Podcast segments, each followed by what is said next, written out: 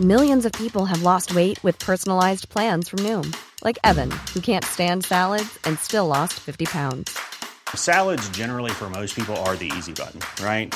For me, that wasn't an option. I never really was a salad guy. That's just not who I am. But Noom worked for me.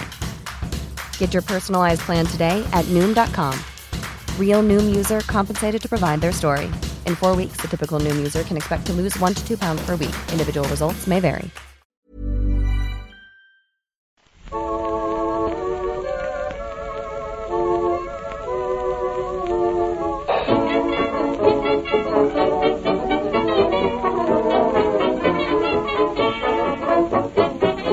Buenas, amigas y amigos. Bienvenidas y bienvenidos una semana más al podcast Reload, programa sobre videojuegos que hacemos desde anightgames.com. Estamos aquí grabando viernes por la mañana. Espero que no pasen muchas cosas raras hoy, de última hora, porque, bueno, arrastramos algunas noticias pendientes de la semana pasada y eh, ¿qué iba a decir? Así que volvemos a hacerlo. Me vuelve a joder el arranque del programa sin Fran, que está con, con la mudanza, no tiene todavía internet, está con obras y con ruido, así que lo tiene complicado. Esperemos que la semana que viene sí pueda volver a estar por aquí. Y por lo tanto, empiezo los saludos directamente en Madrid. Ahí está Marta Trivi. ¿Qué tal? Hola Pep. Pues mira, vengo con recadillo, porque el, el fin de semana pasado estuve en la Jam y un montón de peña pues me pidió que os saludara y que, que os dijera que sois los mejores. Y de hecho uno de ellos, un, un chico, se me acercó, me dijo que, que estaba súper orgulloso de ese Patreon nuestro y que le mandaba un saludo a todos, incluido a Víctor. Así como incluido, Incluso. no sé qué quiere decir, pero me pareció como la mejor anécdota. A todos, incluido Víctor. Coño. No sé si está bien o mal, vamos a ser bien pensados, ¿no? En este caso. Pero vaya, aquí, aquí lo importante es que Málaga están a tope con. Bueno, con nosotros, me incluyo. Y que, que no sé, que todo el mundo me, me dijo que. que a ver si nos pasamos por ahí un día. Pues no estaría mal. Viva Málaga, ¿no? El fervor nacionalista. Ah, ¡Viva, es, que, es que no te he escuchado. Has dicho Viva Málaga, es como muy a tope. Claro, Bueno, Viva Málaga, digo, claro. claro. Hombre, orgullo. Yo no he estado nunca, yo no he estado nunca. Debería. Yo tampoco, la Pep, verdad. eso hay que. Tú tampoco. Bueno, hay que solucionarlo ya. Hay que solucionarlo. Solo Para digo el indie mal. Ahora ah, es verdad que tenemos que comentar el- algo del libro blanco que se que ha ocurrido esta semana, la presentación. Y allí se dijo que el Indimad, el festival este que se hace en- ahora mismo en Madrid, que organiza a nivel oculto, va a tener una edición en Málaga. Y, en vez de Indimad lo llamaron Indimal. Hostia. Eh, título working title, vaya. El mejor, peor nombre. Sí, sí. ¿Y tú qué tal, Víctor, a todo esto? Ya. Pues muy bien, hombre, muy bien. Gracias por preguntar. Date por saludado también. Incluso por el chico este. Incluso a ti, te saludamos. Estoy muy bien, estoy muy bien. Eh, siguiendo, ya, ya sabéis que ahora mismo soy, en fin, eh, igual que, que Ryu, por ejemplo, tiene Evil Ryu, ¿no? Yo soy Cyber Victor, porque ahora mismo vivo exclusivamente en Internet Hostia. y mi... Estoy en proceso, aparte de, de desprenderme de mi carcasa de carne para convertirme por completo en unos y ceros. Y evidentemente ahora mi alimento son los hashtags. Entonces, eh, el, la acogida de PEP 2020 2020, o sea, PEP 2020, ha sido tremenda, trending topic mundial por encima de de Íñigo Errejón y de, y de muchas otras cosas. Eh, entonces os animo desde aquí, desde el principio, a que sigáis poniendo PEP 2020. Cada vez que, que ponéis PEP 2020, eh, pierdo células de mi cuerpo, se me caen trozos de piel y estoy más cerca de ser uno con la computadora. De convertirte en un Digimon. Efectivamente, efectivamente. Esto a mí ahora me suena también un poco a Kingdom Hearts. Voy a empezar por ahí, voy a empezar aclarando lo que no va a estar en el podcast de hoy. O sea, hay, hay muchas cosas de las que hablar, ya lo veréis, pero también en- entre favores que nos hacen sin querer, como el de Electronic Arts, porque hoy podríamos haber hablado de la demo de Anthem, pero no, porque no funcionó, no el problema con los servidores me impidió jugar a, la demo VIP, así que ya sí eso ot- otro día. Y del Kingdom Hearts ah, sí hemos jugado, pero no lo suficiente, ¿no? Marta, estamos tú y yo, nos hemos atrevido a, a entrar, eh, en mi caso por lo menos, a entrar en la saga directamente por el 3. No sé si tú habías jugado a alguno de los anteriores. Que va, que va, he ido ahí en frío. Estamos con lo de, con lo de ver resúmenes que, que echa humo YouTube.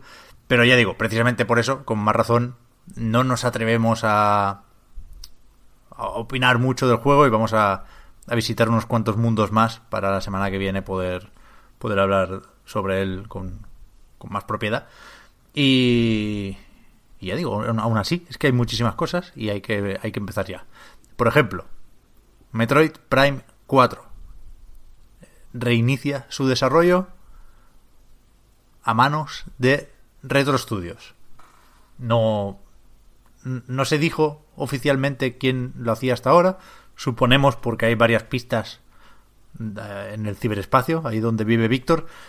Y suponemos que era Bandai Namco Singapur, pero, Nintendo en ningún momento lo mencionó, ni al anunciar el juego, ni al comunicar este cambio de planes. Pero bueno, la cuestión es esa, que algo no iba bien con Metroid Prime, ya lo dijimos aquí hace un tiempo, no porque lo supiéramos, sino porque alguien nos lo chivó en el Patreon, de una forma como muy... quitando, quitándole importancia al asunto, pero, pero resulta que era cierto, que no... Por lo visto el juego no estaba llegando a las cotas de calidad que espera Nintendo para un Metroid Prime, y van a intentar que, que llegue devolviéndole la franquicia o, esta cuarta entrega a los que habían hecho las otras tres, ¿no? Y ¿qué pesa más aquí? Esa posibilidad de que el juego acabe siendo mejor de lo que era hasta ahora o el retraso o el hecho de que Nintendo pensara que era buena idea probar suerte con Singapur. ¿Cómo, cómo os tomasteis la noticia? Hay un detalle para marcar lo que podría ser el tono del comentario. Hay un detalle que yo no conocía, me, lo dijo ayer el, bueno de Javi Moya, y me parece flipante, que es que el vídeo del anuncio, con Shinji Takahashi ahí disculpándose y, y, explicando la situación, tenía, no sé si era el americano o el japonés o, o el inglés o qué, pero tenía en YouTube 122.000 likes y 4.000 dislikes. Quiero decir, que la gente en este caso ha sido comprensiva a tope. Y a, a, Pepe, es que yo me ¿no quedo... te parece raro que se diga así las cosas? Exacto, o sea, yo me quedo con eso, con, con, lo que decimos aquí muchas veces, que, que las compañías deberían tenerle menos miedo a la verdad.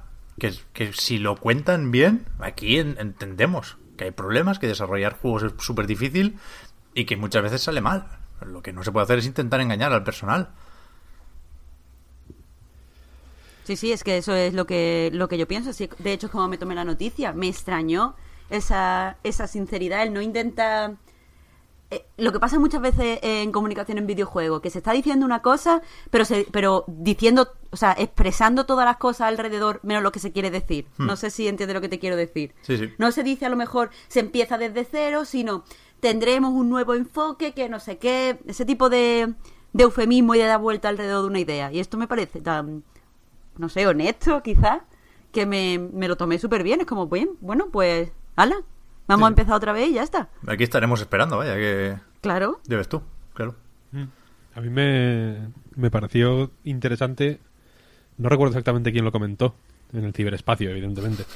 Eh, pero se decía que era que había sido como una forma... mm, O sea, el proyecto Metroid Prime 4 en general había sido hasta el momento como una forma de experimentar con un modelo a lo Ubisoft, por así Sí. decirlo, de ir haciendo el juego por en partes más o menos pequeñas en distintos estudios de, de todo el mundo, se decía. Así que imagino que aparte de Singapur se estaba haciendo también en muchos sitios. A mí me han llegado informaciones incluso de que hablan de, de Madrid, vaya. Así que debería haber mucha gente metida. en el proyecto y parece que ha, que ha salido mal. Pero también otra cosa que me... O sea, yo creo que el, el recibimiento tan aparentemente positivo que ha tenido el asunto, eh, aparte de que es de que es Nintendo, que creo que, que tiene ya como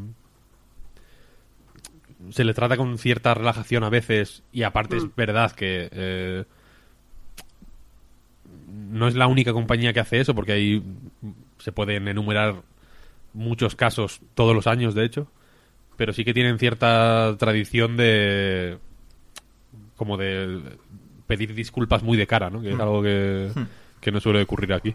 Y también te digo que efectivamente eh, por mucho que se tarde ahora, que, que esté en manos de retro, yo creo que es una es una noticia eh, por la que es difícil no alegrarse, ¿no? Porque los últimos Metroid, o sea, desde Metroid, eh, aunque la gente de, de- que, que hacía los Metroid Prime en retro ya no estén, etcétera, etcétera, ¿no? Que es algo que también ha ido saliendo de vez en cuando.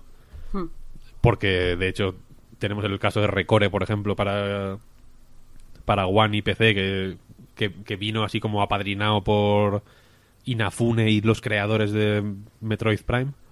Eh, los casos de Metroid que tenemos posteriores a, a los Metroid Prime son así, así, ¿no? Porque tenemos el Oderem, tenemos el...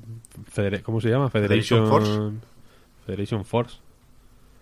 Eh, que, se, que siendo con, con cierta generosidad se puede decir que son juegos relativamente apañados, pero bueno, son yo creo irre- irrelevantes totalmente. Y un remake. O sea, que, que es como menos arriesgado, por así decirlo. Entonces este yo creo que tenía demasiado demasiada carne en el asador puesta como para como para presentar un Metroid Prime 4 regulero y, y- y tratar de que pasara como, como lo que tiene que ser, ¿no? Que, o sea, que creo que tenían que, arriesgaban más de lo que de lo que quizás calcularon al principio, como para hacer experimentos de haber de ir haciendo por cacho y no sé qué. Sí, yo creo que sí, yo creo que sí. No, no le vamos a decir aquello de te lo dije a Nintendo, pero es verdad que sonó raro. Cuando, cuando Reggie empezó a decir en aquel E3 de 2017, no lo está haciendo retro, estamos con un estudio nuevo, bueno, ya os contaremos, sí, pero no, ya pareció raro, sobre todo porque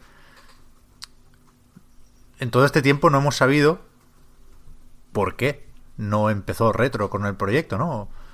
Ayer comentábamos, una de dos. O, tenía algo más importante que hacer retro, con lo cual, coño, hay ganas de ver qué es eso, no lo sabemos. O tenía algo menos importante, con lo cual no se entiende por qué no pasó por encima o por delante Metroid Prime 4. Había rumores también de que la cosa estaba mal en, en retro, ¿no? Esos comentarios en web sobre situación laboral o, o prácticas laborales y, y demás. Y, y no sé, la verdad es que es- a lo mejor no es tan garantía como debería ser, ¿no? Como era o como lo hubiera sido justo después de Metroid Prime 3.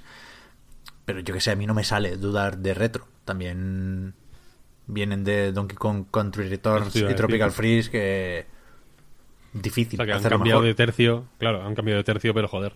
mm, los juegos que han sacado entre, o sea, desde Metroid Prime son para verlos. Sí, sí. O sea, es una cosa morrocotuda. Y que, coñe, a lo mejor hay mucha gente que ya no está en retro, pero, pero puede volver, ¿por qué no? Cada uno verá lo que quiere hacer con su vida, ¿no? Pero, y no, no sé cuánto rencor puede haber ahí, pero si yo tengo que elegir entre lo que sea que esté haciendo Armature o volver a retro para hacer Metroid Prime 4, coñe, a lo mejor lo tendría más o menos claro, ¿eh? Pero bueno, Sí, ya veremos. Lo, lo- lo que, lo único que es evidente aquí es que la cosa va para largo. Y también lo decía el bueno del Shinja. Échale mínimo dos años hasta ver algo en movimiento de este juego. Sí, sí, sí. En plan, coge el labo, hazte una silla ahí de cartones que, que, que- que va a haber que esperar sentado. Pero tú- No, pero yo ahora quiero que salga en el Star Fox Grand Prix. Grand Prix, es que es eso. Es que no- me parece un rumor demasiado extraño como para no ser cierto, ¿sabes? Es que, es que es eso, ¿no? Ahí no, no recuerdo. No recuerdo a quién se lo oí. No sé si a Tarantino, no sé qué, que dice que en las historias, para darles verosimilitud, hay que. Es importante como meter detalles que. Que suenan raros, ¿no? Que en plan, esto no se lo puede haber inventado, ¿no? Claro. Esta historia tiene cierto sentido porque. Porque ha dicho X cosas que no aportan al total de la historia, pero son como. dan un color ahí que, que, es, que parece de verdad. Claro. Y esto es demasiado. Sí, sí, no, no- no puede ser, tío. Sí, sí. O sea, si- cuando te inventas un fake, intentas que suene muy, muy lógico, ¿no? Porque que suene especialmente creíble. Y, est- O- y, eh, ape- esto y es raro, incluso apetecible, ¿no? Mm, sí, claro. Es como, joder, pues claro, hostia, pues un Animal Crossing, un F0, un 1080 Snowboarding, la Virtual Console de GameCube, ¿no? Es como, hostia, El Blast Corps. bueno, bueno. Pero de pronto el, el Star Fox Grand Prix, como, ¿what? Ya ves. A ver, a ver. O sea, tendría sentido, podrían cuadrar los tiempos de este modo, ¿no? Que ya estén acabando con, con este y, y se, se puedan poner ahora a tope con, con el Metroid. Porque otra de las cosas que se han leído por ahí es que, que hicieron un pitch, que, que presentaron una propuesta, los de Retro, que fueron ellos los que intentaron desencallar el proyecto. Les llegarían voces de que no, no estaban contentos en Japón y dijeron, oye, nosotros que sepáis que lo haríamos así. Eso me da cierta confianza también. Les mandaron una copia del Metroid Prime Trilogy. O sea, nosotros lo, lo haríamos así. Ya ves. ya ves. Que es Que- otra. que se decía también Se que iba a salir hecho. en Switch, ¿no? O Claro. algo así. Sí, sí, sí, sí. Eso sería un pepino para calmar un poco los ánimos y para poner a la gente de buen rollo. Que lo sacaran como ya, ¿no? En plan, en un, en un directo, en plan Metroid Prime Trilogy. ¿Sí? ¿Tú crees? ¿No crees que es Si pronto? estás ¿No, bien- no- no si se estás enfriaría demasiado la cosa? Bueno, no sé. Si no, si no andan, yo qué sé, si no tienen mucho más. Ya. O sea, tampoco estas mierdas, o sea, a mí yo lo he dicho mil veces que a mí me, me parece perfecto que, que saquen juegos antiguos en consolas nuevas. Eh, eh, por, por el motivo fundamental de que no hay una manera de meter un disco de, de la GameCube en la Switch, ¿no? Y jugar un juego de GameCube en Switch o, de Wii o lo que sea. Eh, entonces me parece guay que estén disponibles porque, en fin, a mí me gusta de vez en cuando volver a ciertos juegos y tener mil consolas ahí sacadas es un Cristo, etcétera, etcétera, ¿no? Lo que me raya es que, que metan juegos viejos en el ciclo de, de promoción y de hype eh, estándar, digamos, en, en el carril principal. Sí, sí, sí. Tiene que haber un carril, ¿cómo se llama? Un carril busbao de estos para los para los lanzamientos para eso, para los juegos viejos y demás, ¿no? Y para los remasters y demás que vayan rápido. En plan, esto sale la semana que viene. Pin, pin, pin, pin. Ya no tiene sentido. O sea, yo sinceramente creo que no tiene sentido ahora eh, tener hype por el Metroid Prime Trilogy en Switch. ¿Sabes? Ya, es como, ¿qué, puta locura es esto? Cuando está en. Quiero decir, cuando está en Wii U y en, y en todos los lados, vaya, tampoco. Entonces, eso, no sé. Estaría guay, ¿no? El, el famoso direct que nunca llega. Pues que, que- que hubiera algo de, de chicha, porque efectivamente ahora igual. O sea, cuando comentamos toda esta mierda, lo de Metroid Prime 4, de la semana pasada, quiero decir, lo de Metroid Prime 4 todavía no había ocurrido. Pero joder, ahora sí que ne- necesitan igual algo de. Quizá no algo a futuro, pero algo con lo que mantener a la peña ocupada, ¿no? Aparte de la planta piraña, está muy bien. Y hay 12 millones de, de plantas piraña circulando por el mundo, ¿no? Pero. Yo qué sé.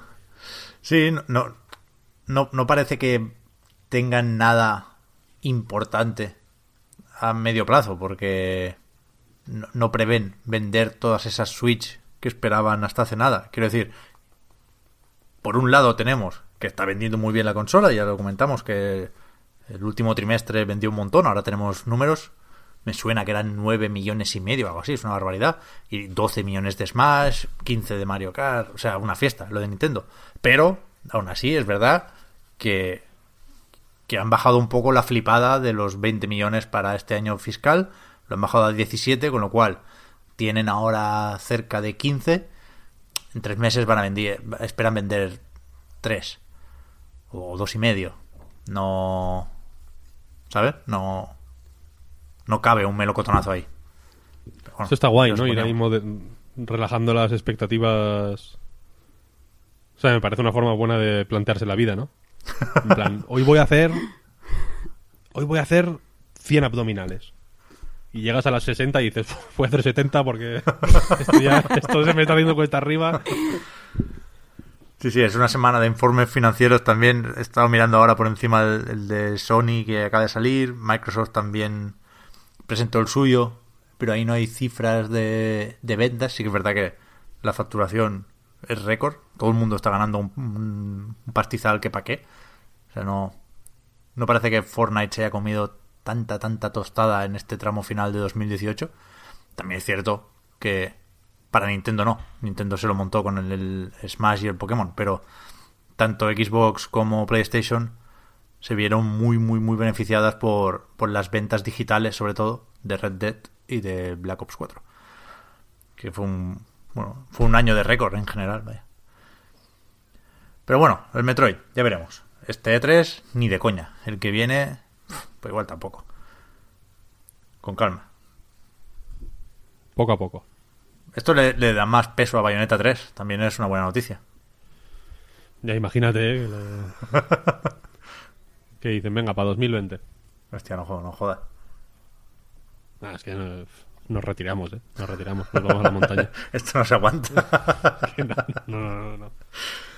A ver, más cosillas. Otra noticia, no sé si sorprendente o qué, pero sí, sí creo que comentable, desde luego, es que Netis ha vuelto a sacar la chequera, ha vuelto a mirar estudios occidentales y si hace no mucho hablábamos de esos 100 millones para Bungie que podían tener algo que ver con su ruptura con Activision, eh, ahora le han dado una cantidad no anunciada de dinero a Quantic Dream y eh, no sé si se puede decir que han roto con Sony porque no sé qué clase de acuerdo tenían o si se acabó la cosa con Detroit ya. De hecho, yo empecé a ver rumores en foros sobre ofertas de trabajo y demás que hablaban ya de motores gráficos multiplataforma, pero la cuestión es que efectivamente Quantic Dream empieza a trabajar en una versión de su tecnología preparada para salir en varias plataformas. Eh, no sé hasta qué punto lo de responder a los intereses de la compañía china va a hacer que el resultado sea más marciano de lo que esperaríamos o simplemente pues van a seguir haciendo lo que han estado haciendo los últimos años pero en más sitios suponemos que como mínimo en PC y plataformas de Microsoft. Veremos si también en móviles, tabletas y compañía o veremos si incluso van tirando por Netflix, ¿no? Ahora que confluye lo de el, audiovisual interactivo con Black Mirror y compañía, realmente, joder, David Cage y compañía lo pueden hacer mejor o lo pueden hacer peor, pero desde luego tienen un mundo de posibilidades ahora mismo, en, en 2019. Yo creo que lo de Netflix es. mm, me- o sea, es menos descabellado de lo que puede parecer, ¿no? Como cero, vaya, ahí está No, el, digo, Minecraft descabellado. Story, Story Mode. Pero, pero no el Minecraft, el, el Bandersnatch. El otro día te- tenía que escribir sobre, sobre el capítulo y es lo que decía, que, que ya mucha gente con eso ha perdido el miedo a los videojuegos, a, a lo que sea interactivo y la mejor forma de continuar es con algo como Bandersnatch, o sea, como, como lo que hace Quantum Dream. Es que es exactamente lo mismo, pero mueves al personaje por un por un escenario y ya está. Y, y Netflix tiene que, que seguir apostando por eso si ha funcionado. Evidentemente el próximo proyecto no va a contar con la, con la novedad, porque es verdad que mucha gente ha intentado usar Bandersnatch por curiosidad. Pero sí es cierto que a mucha gente que no juega, a- a la mayoría de gente que no juega normalmente a videojuegos le ha gustado mucho o le ha parecido gracioso o simpático. Si el próximo proyecto que saca no solo tiene, o sea, ya no tiene la novedad, pero tiene calidad, yo creo que lo pueden petar. Sí, sí. A ti el Detroit Y te gustó, son- Marta. Yo no he jugado todavía. Sí, sí, a mí el Detroit me gustó. O sea, yo... Es, es lo que es, o sea, quiero decir, no es nada que no sea... Que no esperes de un... De un juego de David Cage. Pero no, no está mal. A mí me gustó No sé, también. a mí me gustó. O sea, O sea- a mí me parece muchísimo mejor que. Bueno, que Billón, pero Bueno, que ya. Heavy Rain también. ¿Sí? Hmm. A mí es que Heavy Rain me parece malísimo. Malísimo.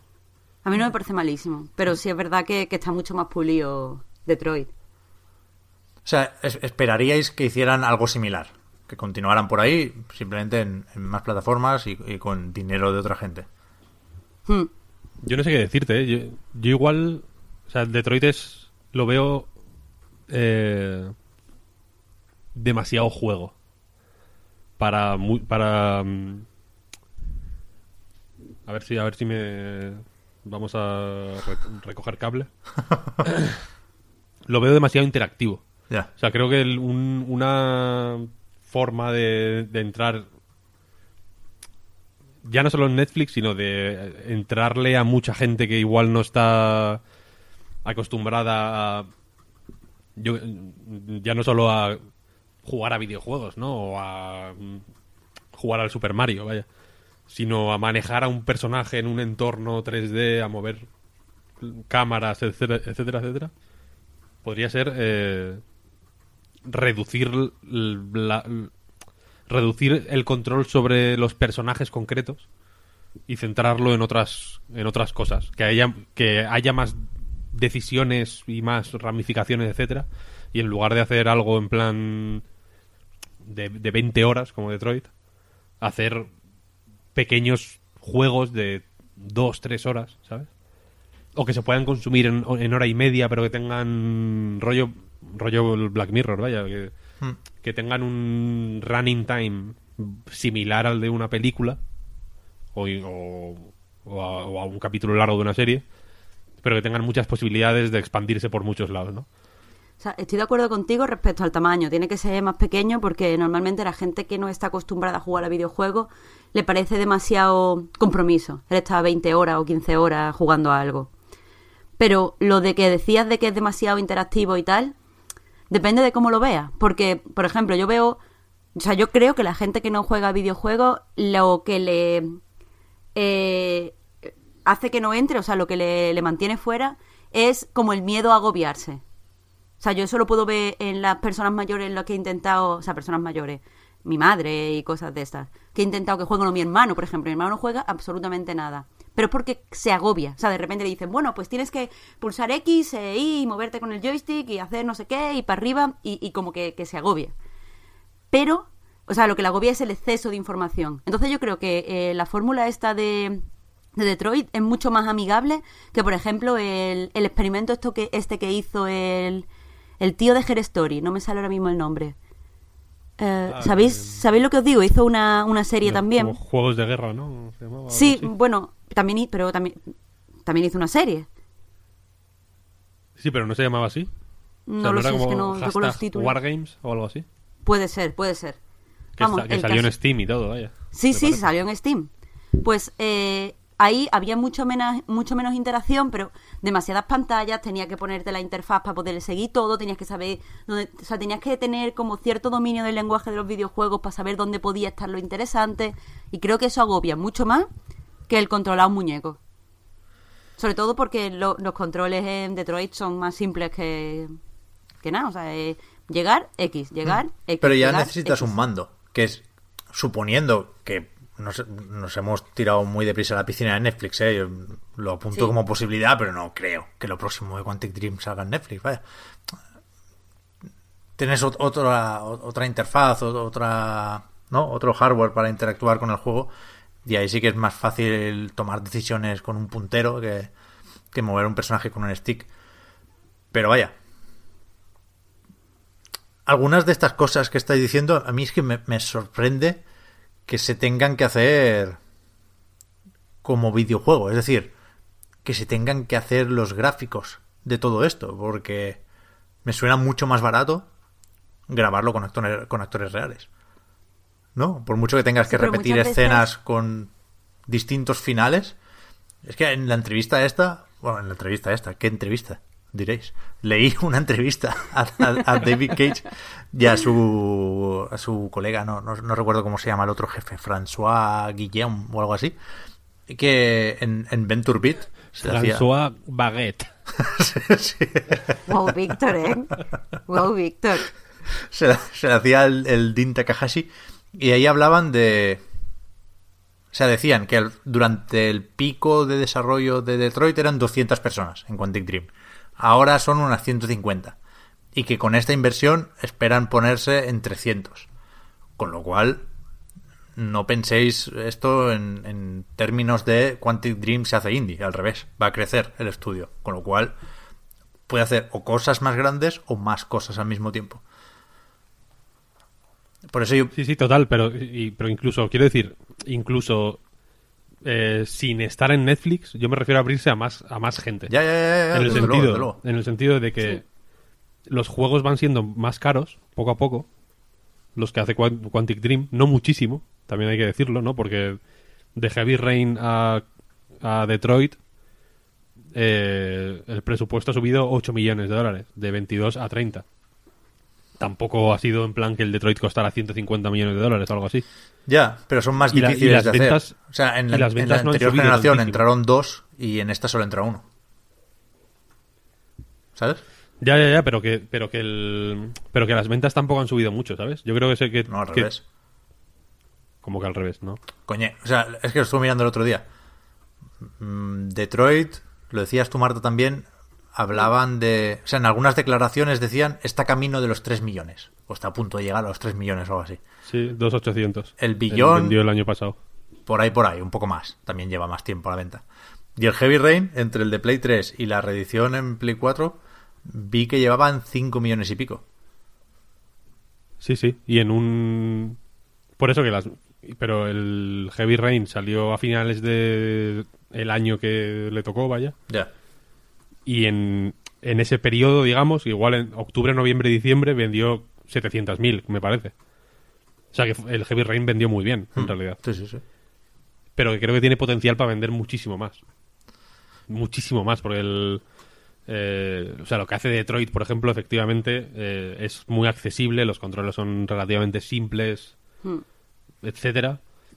Pero creo que hay ahí como un... un algo que, que... No sé si también porque es un juego muy largo o, en fin, por lo que sea. Pero hay un algo que, que hace que no llegue... a- O sea, a mí me resulta raro que algo como Detroit no tenga potencial para llegar a 10 millones de personas. Me resulta raro en el sentido de que, mm, en fin, es una historia que es, que es mm, relativamente, o sea, es, es- la veo menos inaccesible, por así decirlo, que la historia del Kingdom Hearts, por ejemplo.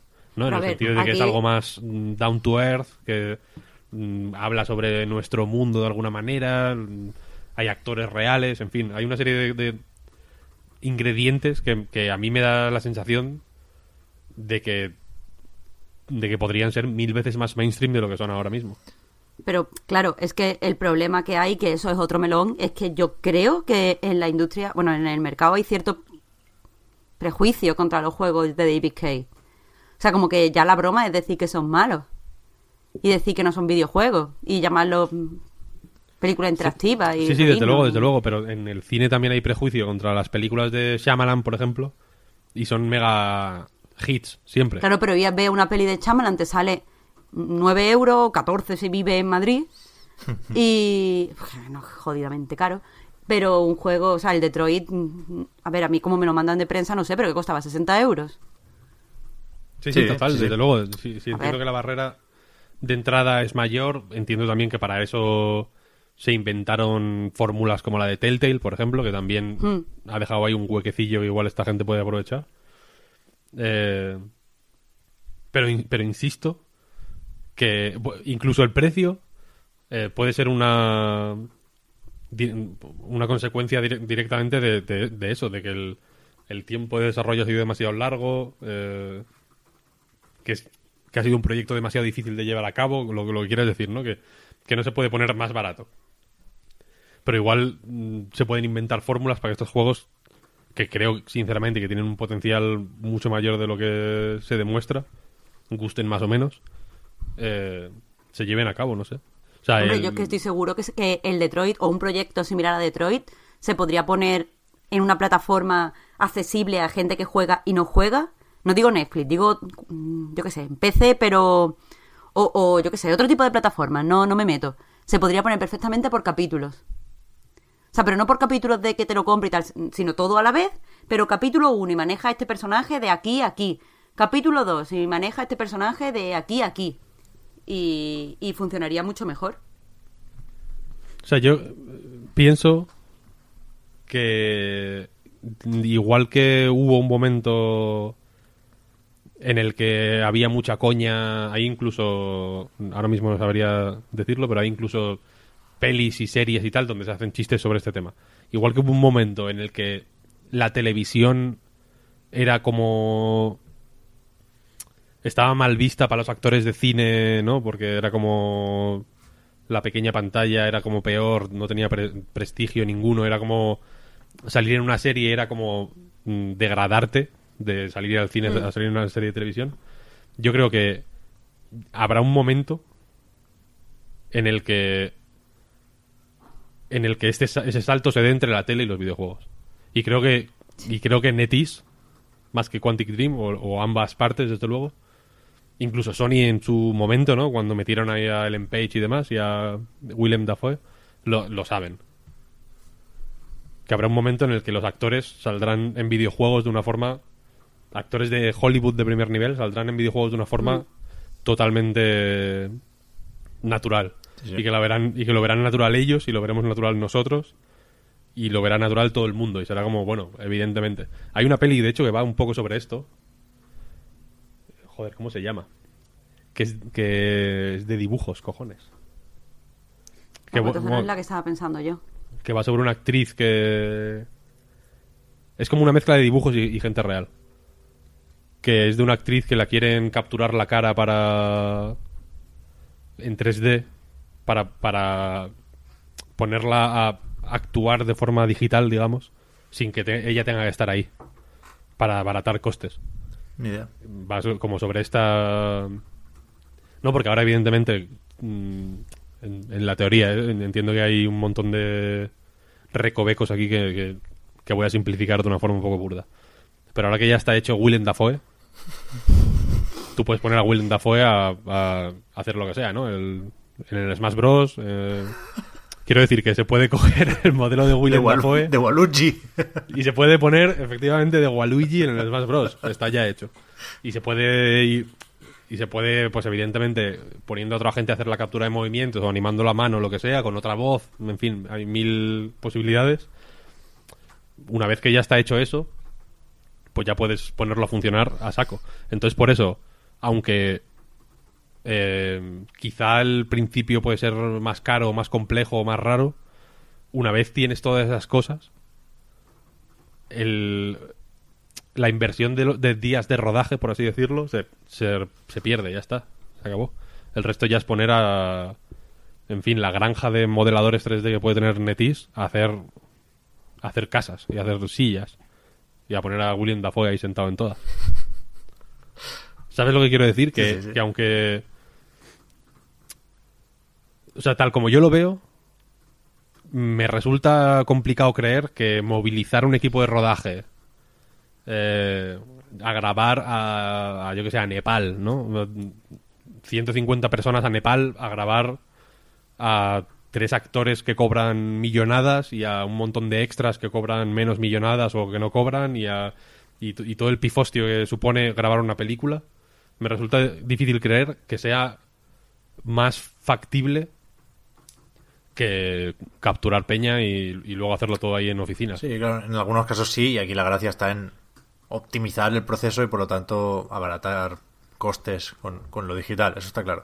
Sí, y estos sí. son genios en hacer eso, vaya, son los que mejor lo han hecho y los que más lo han trabajado mm, a lo- desde hace mil, desde antes de que se pudiera hacer de una forma digna, ¿no? Cuando era todavía ridículo como meter a gente en, en videojuegos, eh, pues ellos ya lo hacían, en el Fahrenheit, por ejemplo, ¿no? Joder, metieron al Bowie ahí en...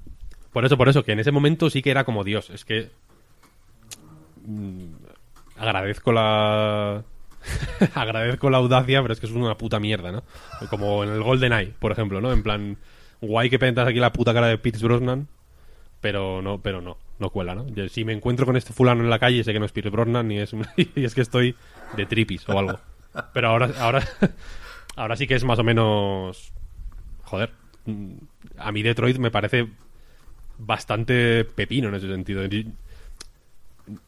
Muy pocas veces tuve como que bajar las defensas, digamos, para creerme lo que estaba pasando. Era como, joder, qué bien mueven las caras, qué bien Sí, se sí. mueve todo. O sea, está como muy fino hecho. Coño, sobre eso, bueno, antes otra cosa. Me voy a animar con el nombre del coleguita del, de Grutola, el otro fundador de Quantic Dream, porque antes no me, no me he acercado ni un poco. Se llama Guillaume de Fond Fondaumier, o algo así. Perdonadme los francófonos, pero no, no es esto lo mío. Y... Coño, como, como parte de, del anuncio, al, al- al conocerse esta inversión de Netis, se publicó un vídeo en Variety Gaming, no, no, no se publicó, no sé por qué, en el canal de Quantic Dream, que era la androide del Detroit, es que no he jugado, pero la, la que sale como en los menús, la rubia que está en, como si fuera el Sí. Neutrex Futura, pues ella dando la noticia, diciendo, bueno, pues Netis ha invertido en Quantic Dream, no sé qué. Y, joder, como el Detroit, está bastante currado el vídeo. Y nos, nos, nos da una idea de la cantidad de cosas que se pueden hacer con Quantic Dream o con la tecnología de esta gente, ¿no? ¿Por qué no? A lo mejor Netis se, se pone a hacer un informativo, macho, con el motor del Detroit. O anuncios Es que es- de Colonia. claro. Es que Es que es la hostia, porque en Detroit eh, yo creo que funcionaba muy bien Detroit, porque como muchos personajes eran androides, iba bien el rollo de, de que a veces fueran un poco como robóticos. Es como, bueno, e- evidentemente, ¿no? Porque son androides. Y, y, y, y- y lo de cara, por ejemplo, y muchas cosas que se hacen así como de... em, de gente 3D hablando y demostraciones y demás suelen ser como ambientados en, en el futuro. Mm. Como mm, sitios así blancos con gente como vestida del espacio eh, haciendo demostraciones de eso, pero a la que a la que se trabaje más ambientes más, más realistas o más o más mm, o más creíbles, digamos, que en Detroit hay, pero tampoco tantos, porque en realidad hay mucho hay, hay mucho holograma y mucha mierda por ahí del futuro. Yo creo que, que puede dar el pego a, a muerte, vaya. Y lo que has dicho de las noticias is no mm, laughing matter, No, no, está claro, está claro. en realidad. que los asiáticos son muy de, de poner ahí reconstrucciones 3D y toda la virgen. Sí, sí. Veremos, veremos. Yo creo que va para largo, ¿eh? Porque, coño, recordar el tiempo que pasó entre la demo técnica aquella del brujo que estuvo en la presentación de PlayStation 4 y el lanzamiento del Detroit. Sí, sí, total, total. De todos modos, eh, ahora que antes mencionaste lo de varios proyectos y bla, bla, bla. Y por lo que se decía cuando se anunció la compra y bla, bla, bla, a mí me dio a entender que es lo que, que es lo que pretenden, precisamente, ¿no? Como sacar... O sea, que no haya cinco años entre juego y juego, sino creo que tener sí. un flujo de lanzamientos mayor. Y que, a ver, esa es otra. ¿eh? Has dicho ahora la compra, Víctor, y yo no sé hasta qué punto. Estamos hablando como si a partir de ahora el David Cage tenga que llevarle los cafés a los chinos. Y, y no- y puede no ser así. ¿eh? Esto es una inversión que a lo mejor les da poca capacidad de decisión a Netis. Quiero decir, algo mandarán, pero no. ¿No? Imagino que, que retendrán cierta Hombre. libertad. Sí, pero han comprado una parte del estudio, vaya. Sí, pero no, no se sabe qué parte. No, no se Sí, sabe. desde luego, desde luego, Sí, pero sí, imagino o sea, que ha si, sido- si no se ponen de acuerdo, no se sabe si gana, si tiene la última palabra David Cage o Netis. Evidentemente, pero mm, viendo. Yo qué sé, pensando en Bungie, pues imagino que ha sido una parte más o menos. Imagino que ha sido una parte suficientemente sustancial como para que tenga sentido anunciarlo a bom- a bombo y platillo. Sí, claro, claro, claro. Y pa- porque es. Porque ha sido una inyección.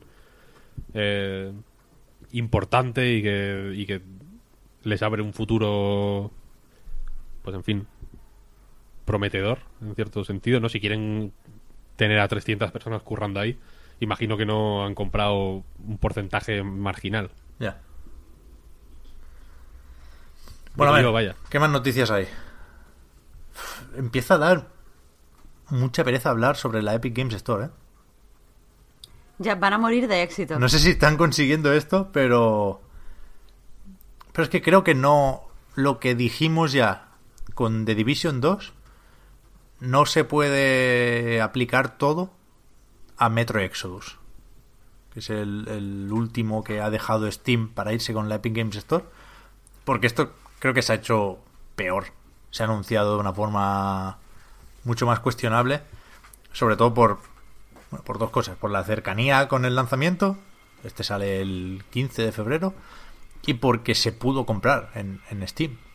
De hecho, hay un detalle especialmente cuestionable del anuncio que es que se dijo, oye, esta noche nos vamos a la Epic Games Store.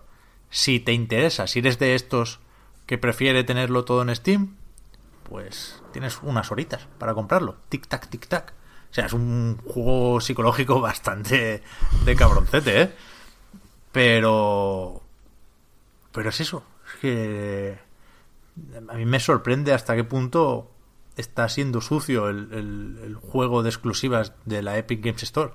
Porque estos días he, he visto mucha gente también defender o justificar las jugarretas, en este caso de Epic y Deep Silver, diciendo lo de siempre, ¿no? Que la competencia al final es buena, que, bueno, en, la- en las consolas también hay exclusivas y nadie se queja.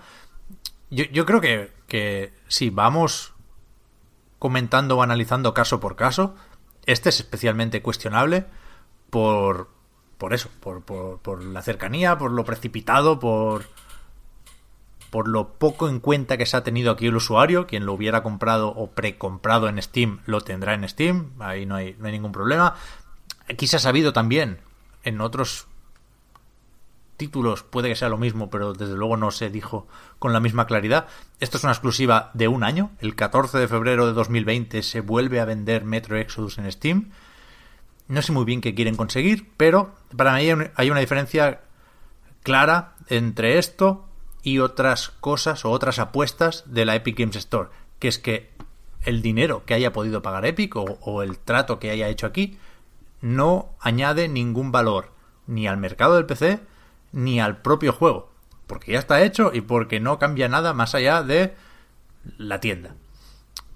Eh, si Epic resulta que pone pasta y eso posibilita que Journey se haga en PC, ahí está generando valor Epic, porque supongo que está facilitando un trato a varios, o sea, una carambola a varias bandas, entre Annapurna, Sony, la propia Epic, no, está poniendo cosas en marcha. Hay, hay un lanzamiento que no se produciría si Epic no apostara por ello. Entonces, guay, coño, ¿vale? Eso sí, esas son las exclusivas, eso es poner dinero para hacer que pasen cosas. Lo otro es poner dinero para hacer que no pasen cosas, que es que no se venda el juego en Steam, ni en la Humble Store, ni en otros sitios, ¿no? Eso, por eso es cuestionable, por eso la gente se está enfadando más de lo normal y yo lo entiendo perfectamente. Me has convencido, Pep. Te lo iba a intentar rebatir, pero es verdad, me lo has convencido. No, y The Division, pues, pues ni, ni una cosa ni la otra, pero es más neutro porque no estaba en Steam, porque ya estaba Uplay de por medio, porque se anunció con más tiempo. Pero esto a mí me ha parecido la de las jugarretas más sucias que he visto en videojuegos en cierto tiempo, ¿eh? De. De. Bueno, si podía querer mantener una posición más o menos neutra, intentar entender a todo el mundo. Ahora no, ahora paso, ahora estoy de parte de Steam, 100% con 30%, con el porcentaje que sea. Ya veremos qué hacemos con eso. Pero, desde luego, Epic está jugando sucio. Yo. A ver. Eh, como en el tema del. Esto, digamos que Steam es el taxi y Epic es la, las VTC. ¿Sí o no? Gabe, Eh, Peseto Loco Newell. No, bueno. mm, Tiene, bueno, se lo podría empezar a llamar Peseto Loco. Portaleto Loco. Eh, la cosa es que estar en contra de en mi caso al menos tampoco implica estar a favor de. En el sentido de que, efectivamente, lo de Metro ha sido mm, esperpéntico, sinceramente. Eh, pero no creo que eso eh, hace automáticamente bueno o, o- anula automáticamente las quejas que había previamente de Steam. Ah, no, no, no, desde luego, desde luego. En, en el sentido de que, evidentemente, eh, cuando la situación está suficientemente enredada, como era el caso, desenredarla o, o- o intentar desenredarla, pues evidentemente va a dar lugar a situaciones de mierda como esta. Que, o sea, lo de Metro es... O sea, yo creo que más que un... Una gota que, col- que colme el vaso, yo creo que es el un, un aviso de preparados porque viene- se vienen curvas.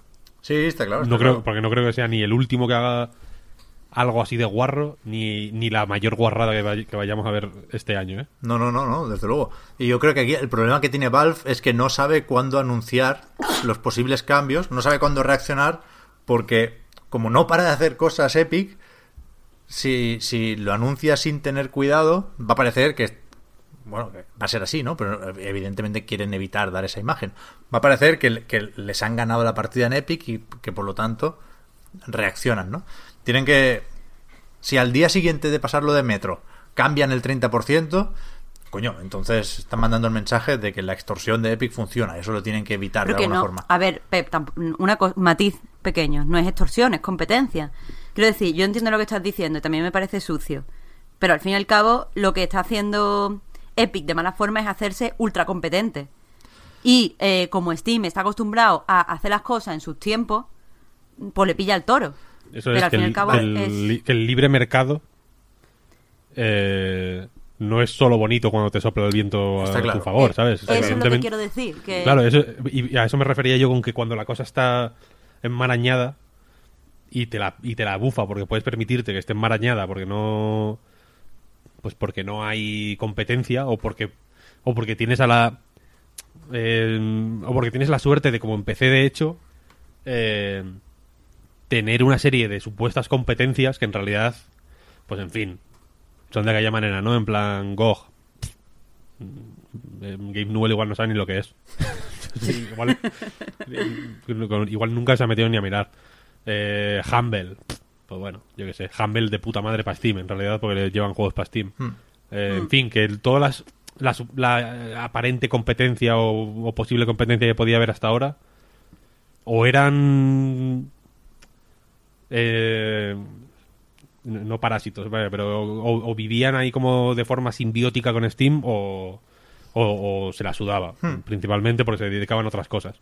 Y evidentemente ahora que hay alguien que está haciendo algo con guarradas, ¿eh? eso no lo, no lo quito, o sea, no le quito valor al hecho de que son movimientos extremadamente agresivos, porque Epic realmente ha venido aquí con la con el coche del Carmageddon. Eh, pues evidentemente ahora no es como "Ah, extorsión, extorsión. No, no, no. Es- hijo mío, es el, el- es el funcionamiento estándar de, de- de la, del sistema que hay montado, ¿no? Está claro, está claro. Y, Eh, eh, evidentemente aparte, una cosa- nadie ha tenido un Fortnite hasta ahora, ¿no? Si GOG hubiera sacado el Fortnite, o sea, si CD Projekt hubiera sacado el Fortnite, pues igual estaban también, ¿sabes? Con, con, con la hoz ahí mm, cortando piernas, pero Claro, Pero eso no lo es decir, que, que ah, yo no justifico para nada lo que está haciendo Epic. Y repito, me parece feo.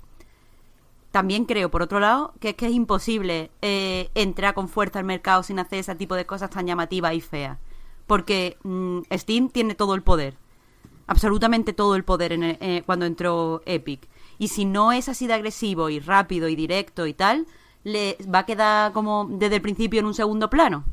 Entonces, o entras con un golpe en la mesa o, o ya has perdido.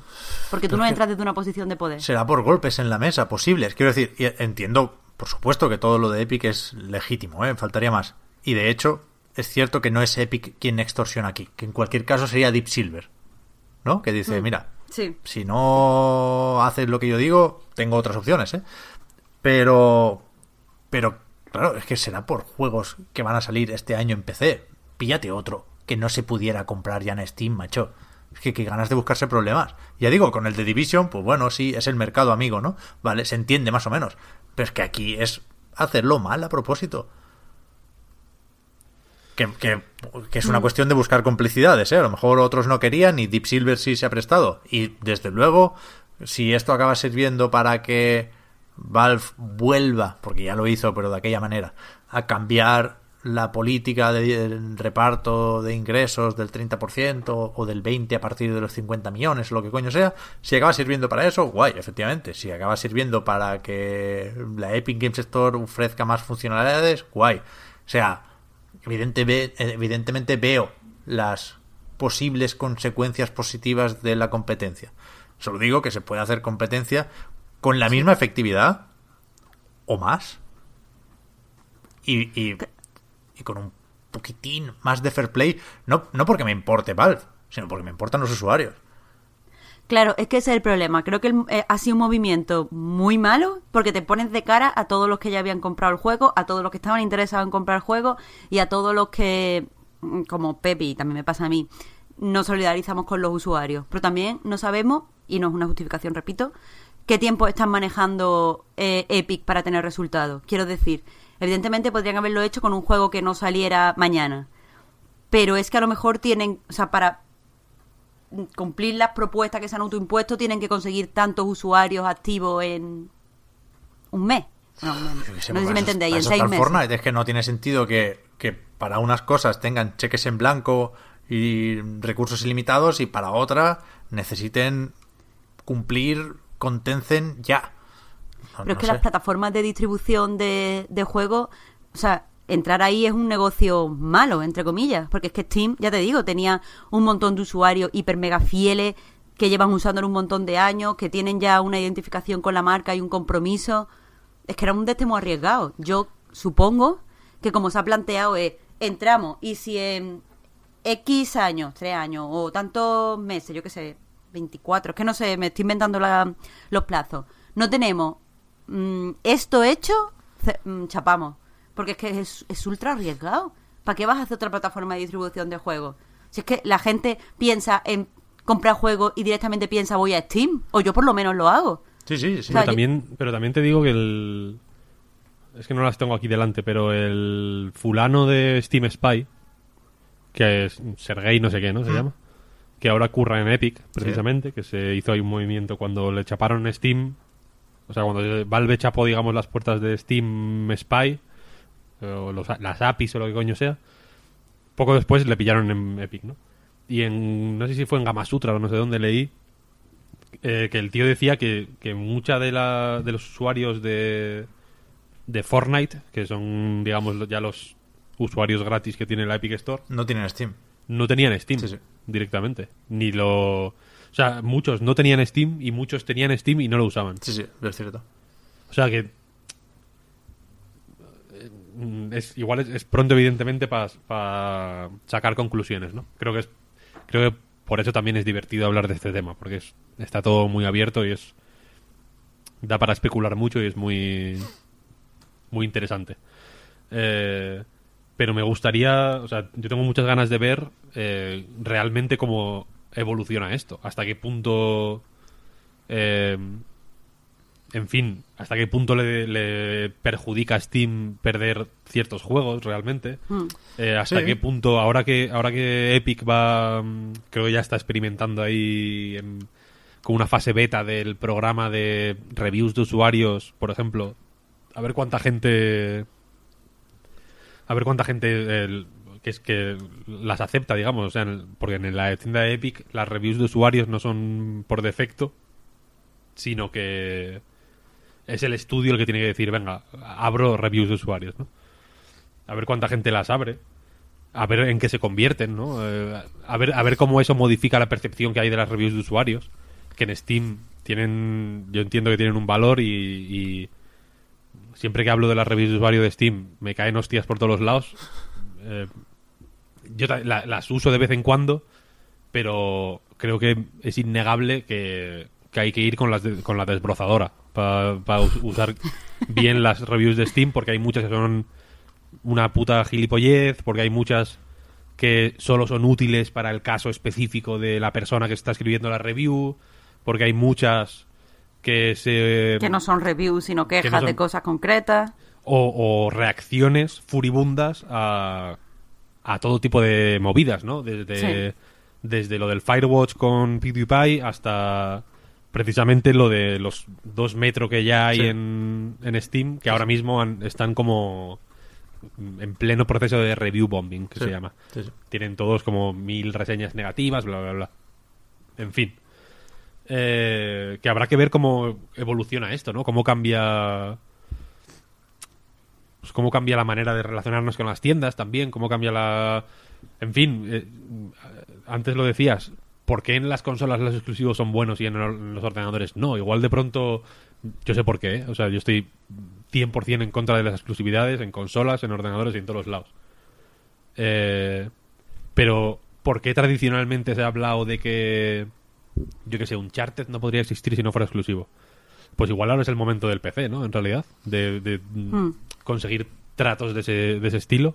Si alguien puede hacerlo es Epic, desde luego. Y, y Valve en Hmm. Valve, realidad, pero claro. no parece ir, estar ahí por la labor. A ver cómo contraataca Valve, ¿no? En realidad. A ver qué les bloquea a Epic. A ver si Valve aprovecha este... En fin, que le están ahí un poco tocando los cojoncillos para hacer un portal nuevo, por ejemplo, o... Iba a decir Half-Life, en fin. También puede ser, ¿no? Igual hacen un Half-Life nuevo, vaya. O sea, que es que es una, es una situación... En fin, que yo creo que tiene un montón de... De, de, maneras de pensar en ella que son interesantes. A ver, a ver cómo aprovecha eh, Tencent a la Epic Store también. Porque supuestamente Tencent iba a, a, mm, intentar llevar su plataforma Wii Game Hmm. eh, a Occidente, pero la cosa lleva parada desde que se anunció. Sí. Entonces igual ahora es el momento para utilizar una tienda mm, occidental para intentar colar algún juego que, que, que vean que puede funcionar aquí, ¿no? Ya ves. ¿Cómo- Sí, sea, como... eh, hay, hay mil cosas ahí. Hay un montón de pelotas y... ¿Sabes? Estamos haciendo malabarismos con muchas pelotas. Alguna se caerá al suelo y alguna se romperá. Sí, sí. A ver, pues ya digo, puestos a entrar en esta guerra, que, que los argumentos se basen en generar valor. O sea, es que yo lo veo muy claro. Si Microsoft compra Obsidian, tiene que servir para que Obsidian pueda hacer cosas que no podía hacer antes. Para que tenga más recursos, para que tenga más estabilidad. No únicamente para que los juegos de Obsidian no salgan tampoco en Steam. Pero bueno, ya veremos. La Epic Games Store, es verdad que antes decía al empezar que me da un poco de pereza, pero vamos a seguir hablando de ello, ¿eh? porque no es, no es solo robar eh, exclusivas, no, quitar juegos de otras tiendas. Para mí lo gordo de la Epic Games Store y lo que menos se está comentando es las opciones de reparto de ingresos con los influencers, ¿eh?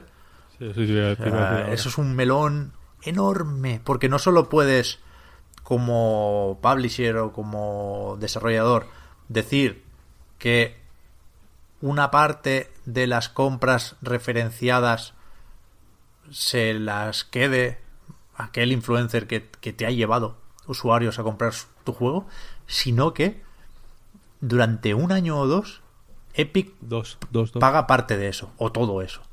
Un 5% paga. O sea, Es muy tocho porque eso es comprar reviews claro, mm, de una forma abierta, ¿no? En realidad Sí, sí, no sí. es comprar reviews, entiendo que mm, Ninja va a poder cagarse en el Fortnite si quiere. Mm, mal ejemplo, ¿no? Porque Ninja ya juega Fortnite un montón y Fortnite es gratis. Claro, tú, Pero puedes- bueno, tú como, como editor puedes decir que el, el 5% de lo que factura mi juego se lo quede aquella persona que se dedique a hacer vídeos de mi juego y no te cuesta un duro porque te lo paga Epic. sí, sí. Esto es gordísimo, ¿eh? Y además, y, y claro, y que, insisto, mm, está en la mano, digamos, del youtuber o el streamer o el instagramer o el twitter o lo- las mil historias que hay ahora mismo así en, en funcionamiento, hacer una review tan honesta y tan según sus valores que, que- que considere, pero evidentemente una review positiva le traerá más beneficios, Sí, sí. de forma directa, vaya. Es la hostia, es increíble.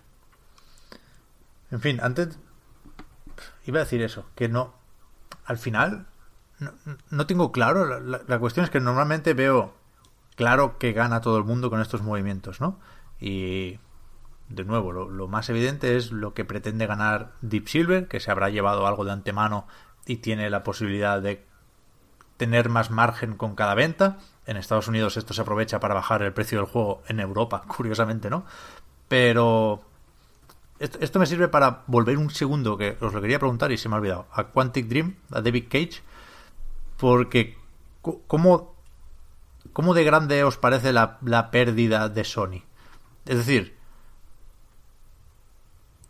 al final los juegos de Quantic Dream deberían seguir saliendo en PlayStation, ¿eh? pero, pero es evidente que- que se pierde parte del vínculo y, no sé si es que a Sony no le interesa esto, porque lo que me sorprende, más que desprenderse, entre comillas, de Quantic Dream, que entiendo que le costaba mucho dinero y tal, es que se desprendieran hace no tanto, o que mostraran poco interés en Supermassive, que vino a hacer un poco de sustituto de Quantic Dream con Until Dawn, le fue igual de bien o mejor en crítica y en ventas, y aún así, también después dijeron, ah, no, pues ahora me da igual si te vas con Bandai Namco, ¿no? que están haciendo también una cosa episódica por ahí, ¿no? Los de Supermassive, se anunció, no recuerdo el nombre, pero se anunció en L3, creo, que tienen ahí un proyecto episódico con, con Bandai Namco.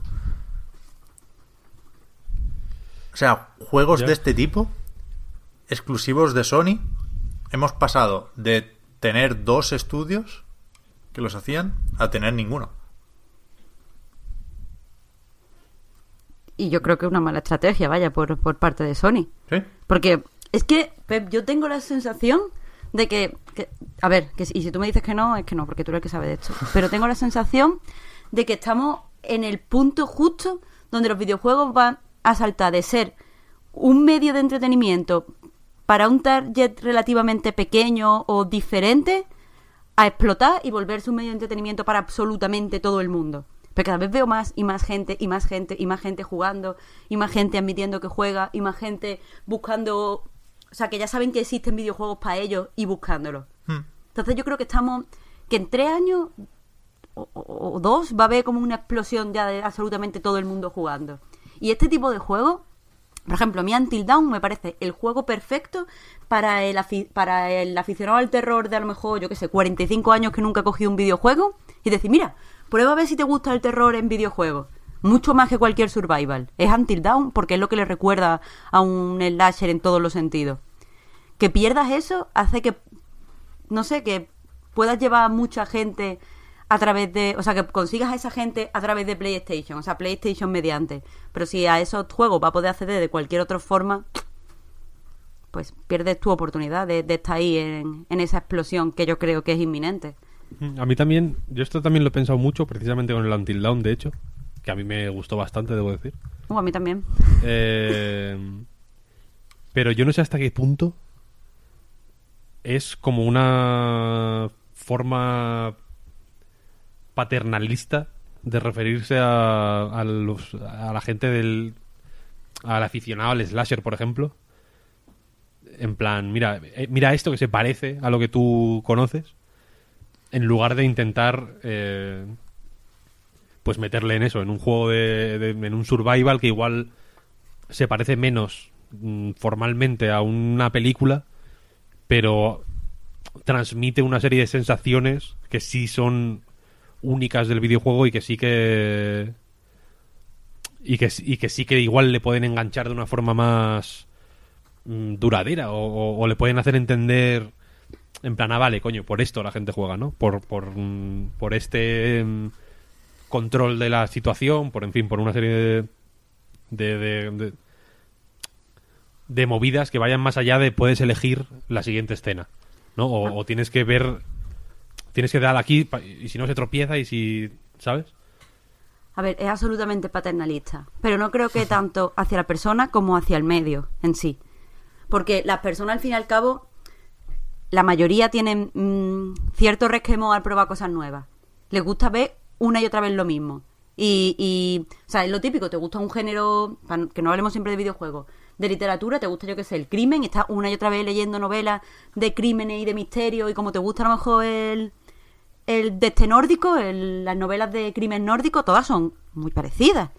Pero te cuesta mucho irte a de repente las novelas de crimen latinoamericana, porque a ti lo que te gusta es eso. Entonces es normal que tú si recomiendas, le recomiendes algo que esté lo más cerca posible de lo que esa persona consume. Evidentemente es paternalista para los videojuegos, porque una experiencia como la de Until Down no demuestra todo el potencial de lo que los videojuegos pueden ofrecer. Todo lo contrario, quitan potencial para ser más accesibles. Pero es que mi idea es que la gente empiece a jugar, que la gente vea que, que no que jugar no es nada especial, ni requiere mucha habilidad, ni es nada como lo que se están imaginando, y empieza a jugar. Es que ya os digo, mi hermano de pequeño jugaba lo normal, o sea, jugaba conmigo de vez en cuando, pero cuando yo ya dejé de jugar con él para jugar sola, mi hermano dejó de jugar a todo. Y ahora cualquier cosa le da como mucha aprensión, como cualquier cosa la agobia.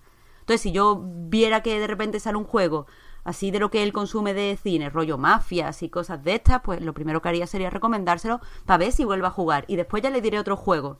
Pero lo importante es que entre y rompa esa pared, ¿sabéis? Sí, sí, usarlo como puerta de entrada, más que Claro. más que como ejemplo. Ya, es complicado, es complicado. Es complicado. Pero sí, a mí también me sorprende ¿eh? que Sony no se quede en ninguno de esos estudios, la verdad. Porque no, no le viene de ahí, vaya. Y, y es verdad que seguirán sacando sus juegos en PlayStation, en principio, si no los compra Microsoft. Pero. Pero no sé. Si no Quantic Dream, sí Supermassive, que no hemos visto más de, de este Man of Medan, que así se llama el proyecto de ahora, que es parte de una antología de terror de Dark Pictures pero que pinta bien. Cualquier día saldrá otro tráiler y, y yo creo que, que va a gustar. En fin, va. Vamos a... Uy, no, no. Es que está- me, me habéis robado medio programa con las noticias intrascendentes totalmente de que si la Epic inyectó, si el Metroid Prime... No hemos hablado del Goku, macho. Está A Ciber- ver, a ver, Está-. Es que no está Fran, Pep. Ya, ya, ya. Está CyberConnect 2 haciendo un juego de Dragon Ball. Y a vosotros os importa más pues, la macroeconomía del mercado del PC, macho. Es que no, no me lo puedo creer. No me lo puedo creer. Project Z lo llaman de momento. Ya se había anunciado este Action RPG. Ahora hemos visto un tráiler. Que es que he hecho la gracia de venirme muy arriba con, con la presentación, pero es que no me gustó mucho el tráiler. Tampoco te creas, tampoco te creas soy más optimista de lo que podríais pensar algunos, porque, no sé, me niego a, a pensar, habiendo visto tampoco que la van a liar con este juego. Pero es verdad que, que creo que todos los que esperábamos hacíamos las bromas cada vez que salía un Naruto Ultimate Ninja Storm con esos graficotes y decíamos, joder, a ver cuándo les dan a estos eh, un Dragon Ball, ¿no? ahora que se cumple esto, esperábamos un tráiler súper espectacular, mínimo como, yo que sé, el Ultimate Ninja Storm 4, que es mucho más espectacular que lo que se ha visto de, de este Project Z, a nivel de animaciones, a nivel de detalle de los modelados. Entonces no sé muy bien por qué esto es así. Imagino que tiene que ver con la escala de cada proyecto, ¿no? Los Ultimate, Ultimate Ninja Storm son juegos de lucha con, con- con su historia, con su parte de rol, pero moderadamente guiados. Y esto parece que va a ser más abierto. El final del tráiler con Goku caminando da un poco de miedo y todo. Pero es que yo, sinceramente, preferiría mil veces algo más centrado y más espectacular que el, un pa' aquí allá con el Goku y gráficos que no me sorprenden. Pero bueno, pueden pasar muchas cosas. Se puede retrasar un poquito porque esto dicen que saldrá en 2019. Ya veremos. No se suelen retrasar los juegos de Dragon Ball.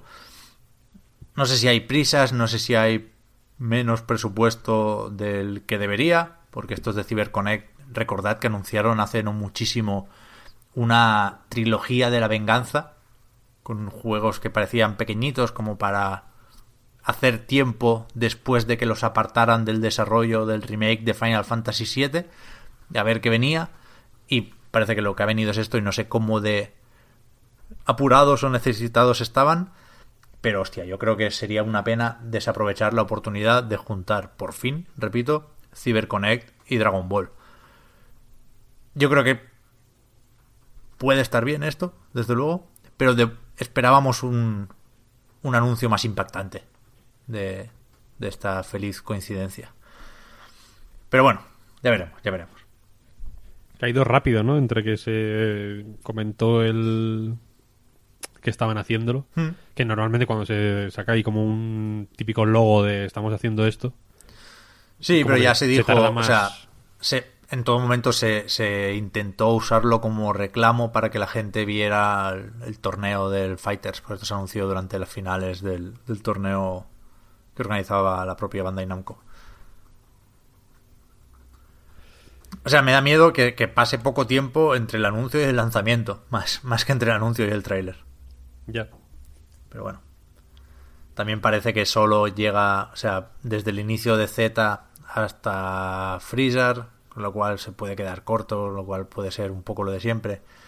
Eh, ya veremos, ya veremos. No, no estoy tan a tope como quisiera, joder. A ver si.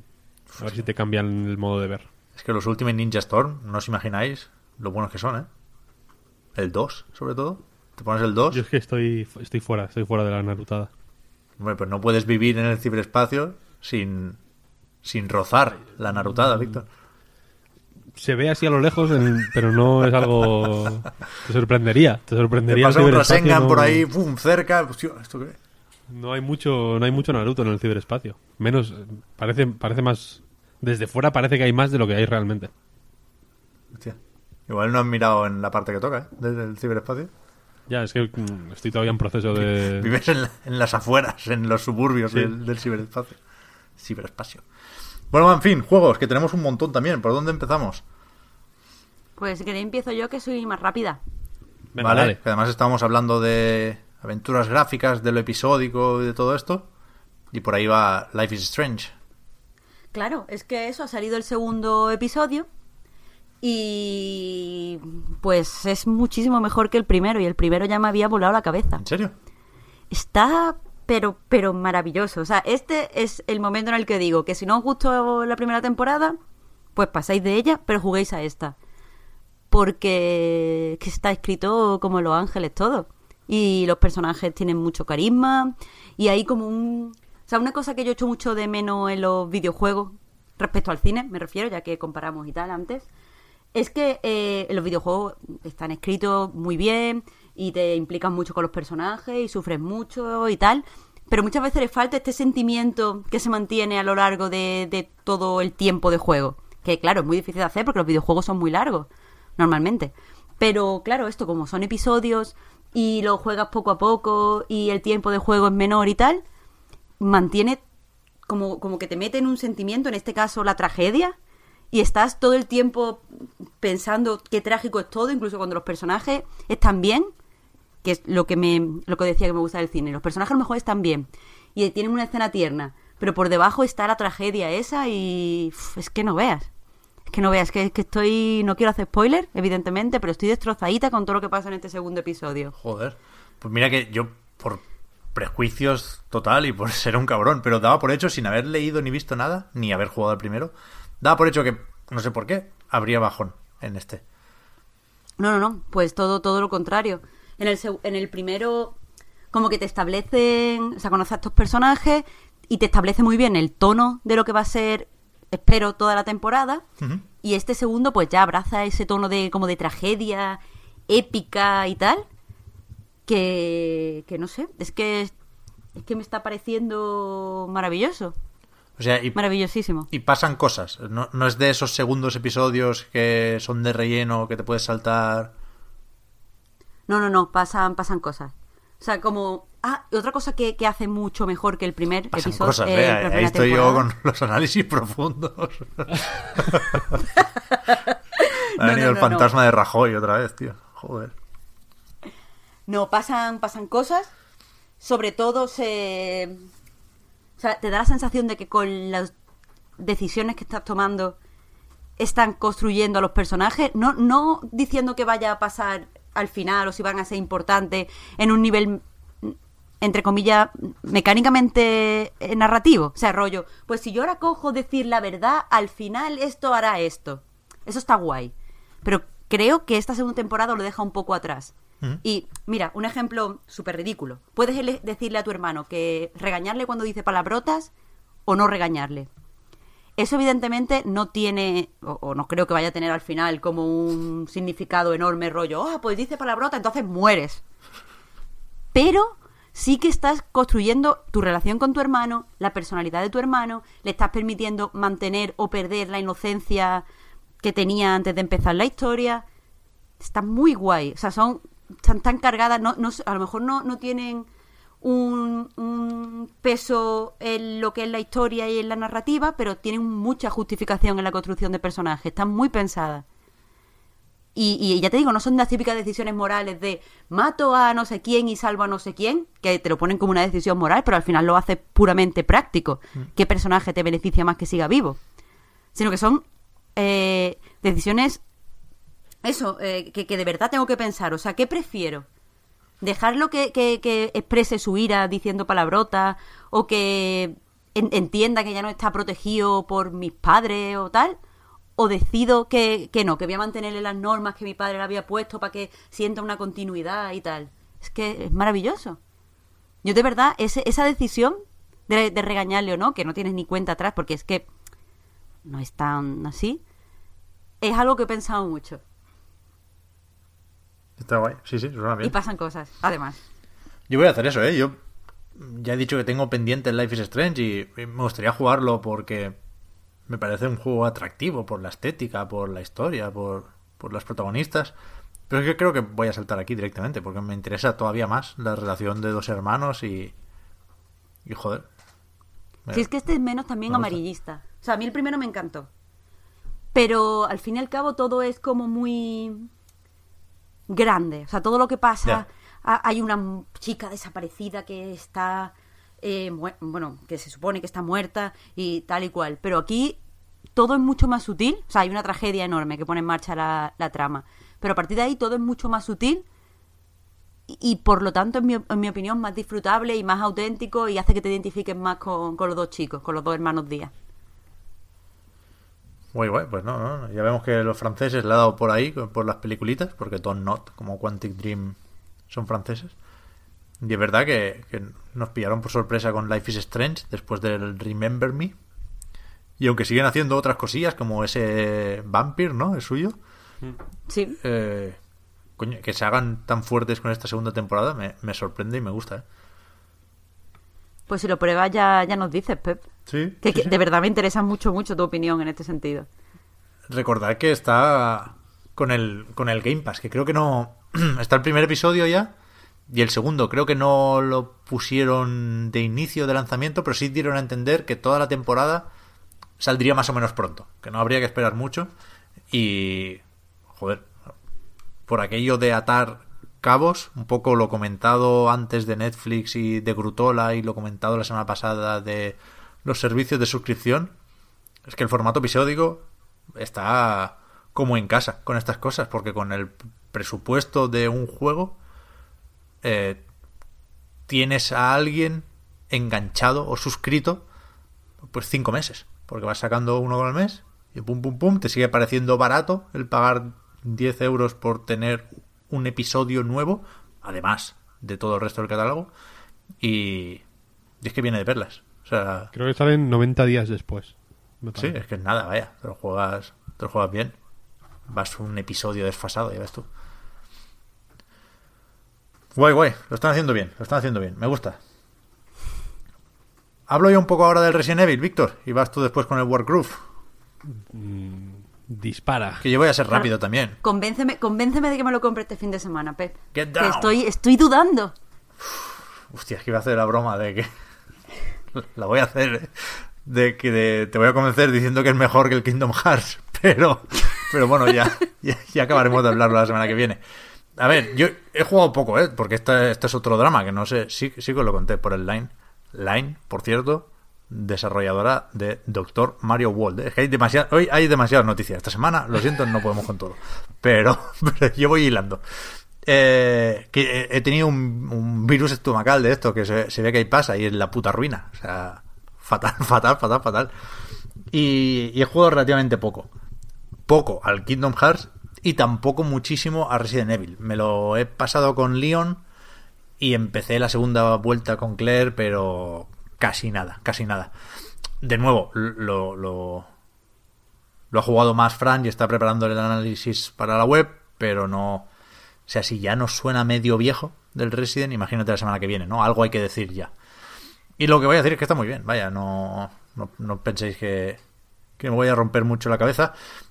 Lo que se vio en la demo, igual es la, la mejor parte del juego, ¿no? Porque ya ya te pega toda la hostia de nostalgia y de de dejar claro hasta qué punto se han trabajado la reconversión pero después la verdad es que sigue, sigue manteniendo un, buen nivel.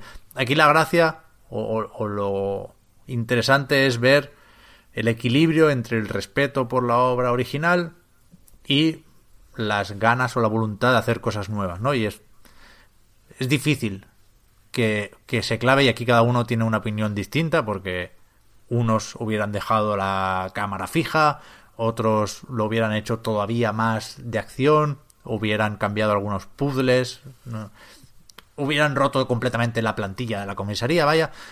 Y yo estoy cómodo con, con, con el equilibrio que han encontrado desde Capcom.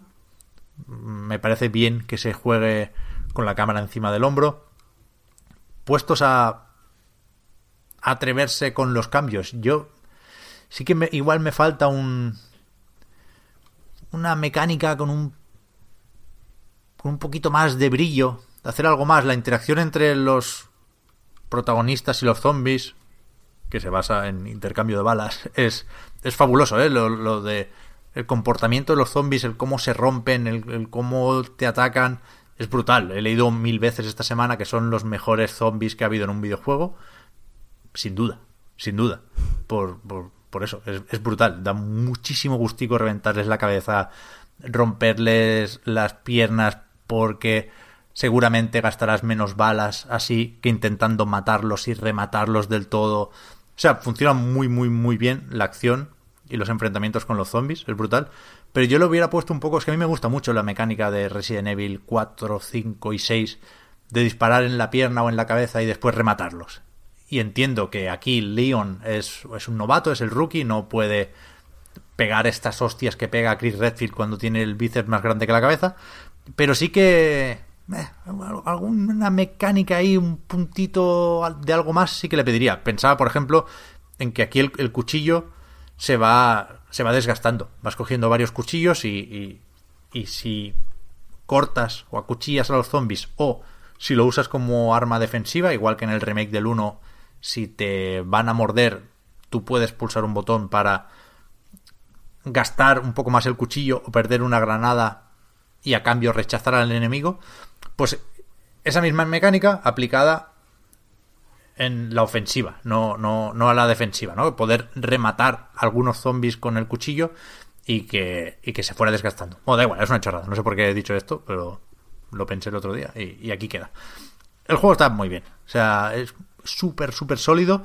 Y más allá de, de, lo evidente, lo que estaba claro en la demo, que, que está bien hecho, que es respetuoso, que es verdad que hay cosas raras, que por mucho que la comisaría sea un museo, esto de que tengas que dar tantas vueltas para abrir una puerta que solo se puede abrir con la llave del corazón o del trébol, yo sé, León, pégale una patada, tío, es una puerta de madera. hay, hay, cosas de esas que ahora nos, nos chirrían un poco más que hace unos cuantos años y que no se han querido cambiar porque entonces cambiaba todo el juego.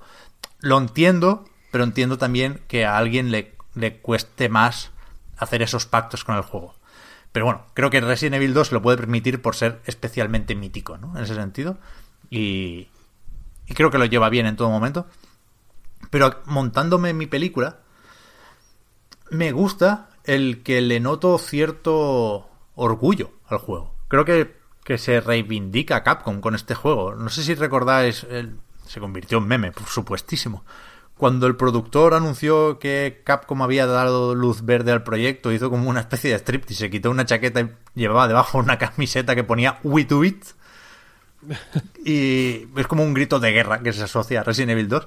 Y me gusta mucho. Creo que, que es que refleja el espíritu de este juego, que es un juego muy trabajado y que hace muchas cosas al mismo tiempo que son celebrar Resident Evil 2, lo que supuso en su momento, reivindicar la Capcom de ahora, que está haciendo las cosas muy bien con su RE Engine, que RE, por cierto, yo pensaba que venía de Resident Evil y no, es un acrónimo de Reach the Moon, es the Moon Engine. Y, y que también mira adelante, ¿no? Que no tiene no tiene miedo de cambiar ciertas cosas. Creo que, no sé, la, la palabra que me venía a la mente cuando jugaba era orgullo. Mm, es que está muy bien hecho el cabrón. Es de, estar orgulloso, realmente, de hacer un juego así. Yo creo que no. Si, si, si tienes en cuenta que es una reformulación de un juego viejo, porque ya digo, hay cosas que no. La forma de presentar los puzzles, por ejemplo. Hay dos tipos de puzzles claramente diferenciados, ¿no? Los, los que te enseñan una palanca con un hueco y te acercas y le das al botón y te dice, ¿qué ponemos en este hueco? Y tú dices, bueno, pues coño, la palanca, evidentemente. Y se, muestra con imágenes más o menos estáticas.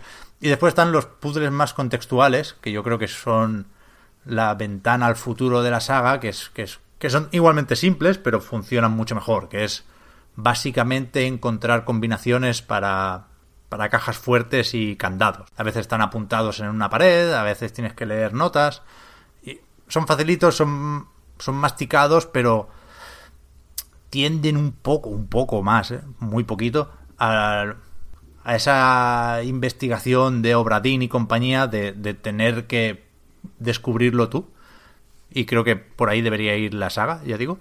No sé, intenta hacer muchas cosas a la vez y lo normal sería que se tropezara con todas ellas y no, no, las acaba haciendo encajar. Funciona bien lo de que te persiga el Mr. X porque no sale ni mucho ni poco no, no sabría ponerle muchas pegas más allá de lo que me queda por ver. Que, que mucha gente dice que en la segunda vuelta se podría haber trabajado un, poco más.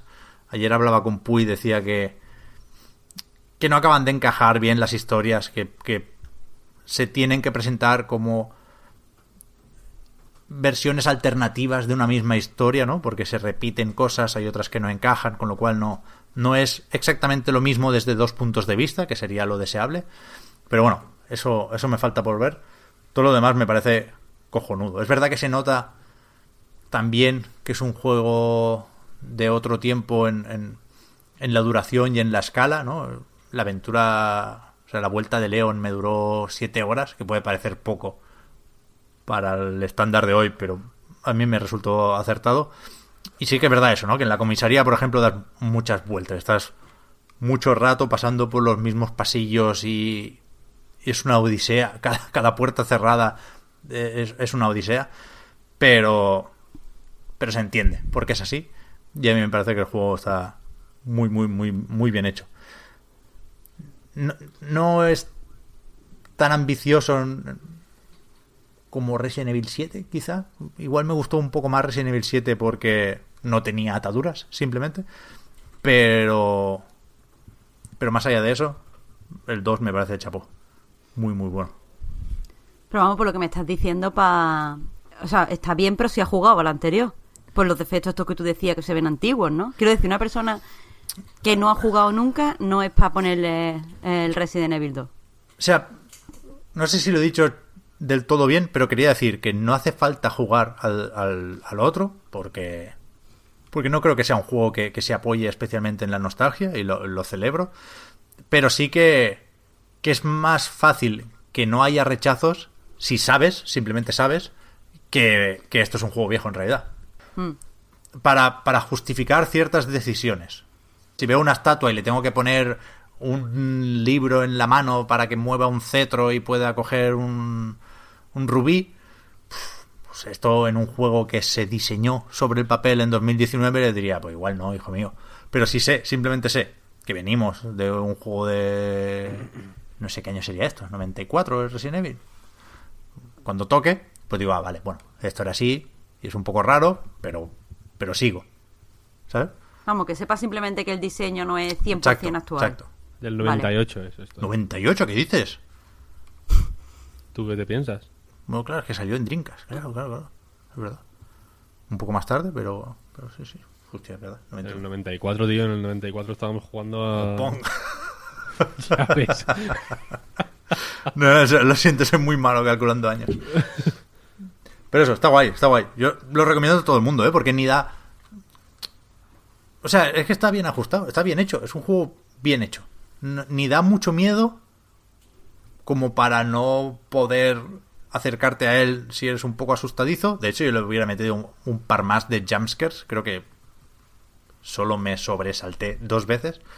Pero sí, sí que vas todo el rato con tensión. Porque sí es un juego opresivo y tenso y agobiante. Y sí tienes, incluso en normal, tienes en nivel de dificultad normal, tienes poca munición durante casi todo el juego.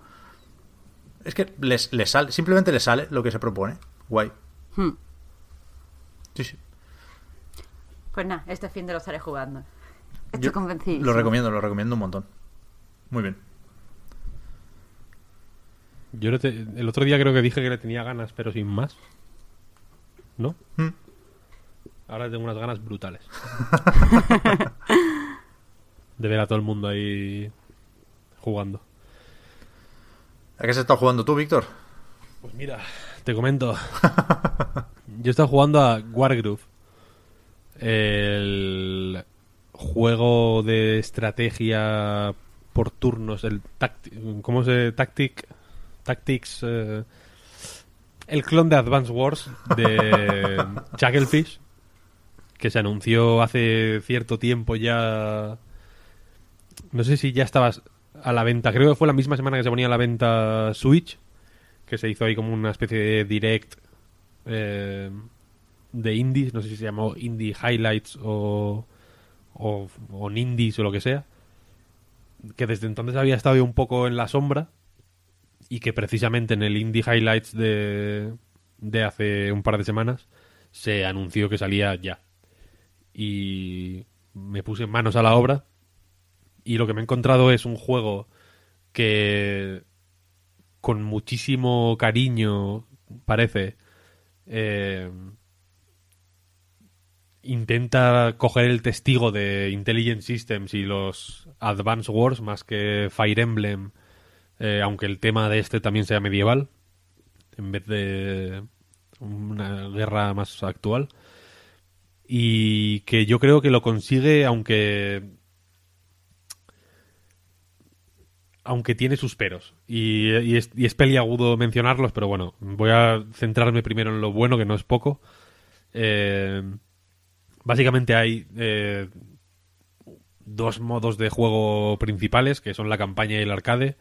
En la campaña hay una serie de misiones gradualmente más difíciles, etcétera, eh, en las que se cuenta la historia de una, en fin, de una venganza eh, a lo largo de un- del mundo del juego. No es una historia particularmente buena, pero sí que eh, es bastante graciosa. Tiene un humor que, aunque en algunas cosas se nota que no es japonés, creo que sí que intenta eh, imitar un poco esta esta manera en que los japoneses eh, alivian las tensiones dramáticas con con bromas más o menos inocentes de, de vez en cuando. Hay un personaje fantástico que va persiguiendo a la a la reina Marcia, la protagonista más o menos del juego, con su corona, porque se la al principio del juego se le cae y el tío la pone en, en un cojín para que vaya protegida y, y va todo el juego detrás de ella con la,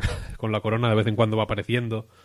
Y hay una serie de personajes también que dicen que hacen más o menos comedia en, en la dentro de la historia de una de, una historia un poco más mm, grave o más seria, pero que nunca llega a ser extremadamente oscura ni, ni, ni muy densa ni muy profunda. Eh, y lo que hace esta campaña es básicamente eh, mientras te enseña a jugar, digamos, te plantea una serie de retos en los que eh, vas conociendo a otras facciones, vas familiarizándote con cómo se qué puntos fuertes tiene cada una, qué puntos débiles, antes de poder ponerte tú en, su papel eh, para, con lo aprendido, enfrentarte al resto de facciones, etcétera. Eh, y, te empieza a introducir algunos de los cambios más eh, notables frente a un Advance Wars, por ejemplo, como el hecho de que la eh, de que los comandantes estén en el campo de batalla y sean un objetivo más dentro de la dentro de la batalla aunque hay misiones un poco distintas en las que hay igual que llevar a un personaje de un lado a otro o rescatar aldeanos o cosas así generalmente el objetivo siempre es o eliminar el- al comandante rival o o eliminar su castillo y evidentemente evitar que te eliminen a ti. Entonces al objetivo inmóvil, digamos, que es el castillo que hay que proteger, se une un objetivo móvil que, es- que eres tú mismo. Y, y la verdad es que eh, es un cambio, o sea, es una mm, novedad, por así decirlo. Me, resulta raro hablar de novedad porque no hay pues, al- algo anterior, ¿no? Pero el homenaje es muy profundo. Eh, es una novedad que le distingue lo suficiente de Advance Wars sin separarlo demasiado. En el sentido de que sabes perfectamente qué están copiando, pero esto la verdad es que le da un toque que parece más tonto de lo que es al, al principio, pero se acaba convirtiendo en, en importante. Cada comandante tiene un poder eh, único que mm, que cambia un poco la manera en que se juega aunque se, o en que se o la manera en que puedes eh, plantear las, eh, los enfrentamientos contra el resto de comandantes. Esto, creo que todo, todo el gameplay, digamos, de la batalla, creo que, que funciona mejor en el modo arcade, que es el otro modo principal, por así decirlo, en el que, como al principio eliges un comandante y luego una dificultad y te enfrentas a una serie de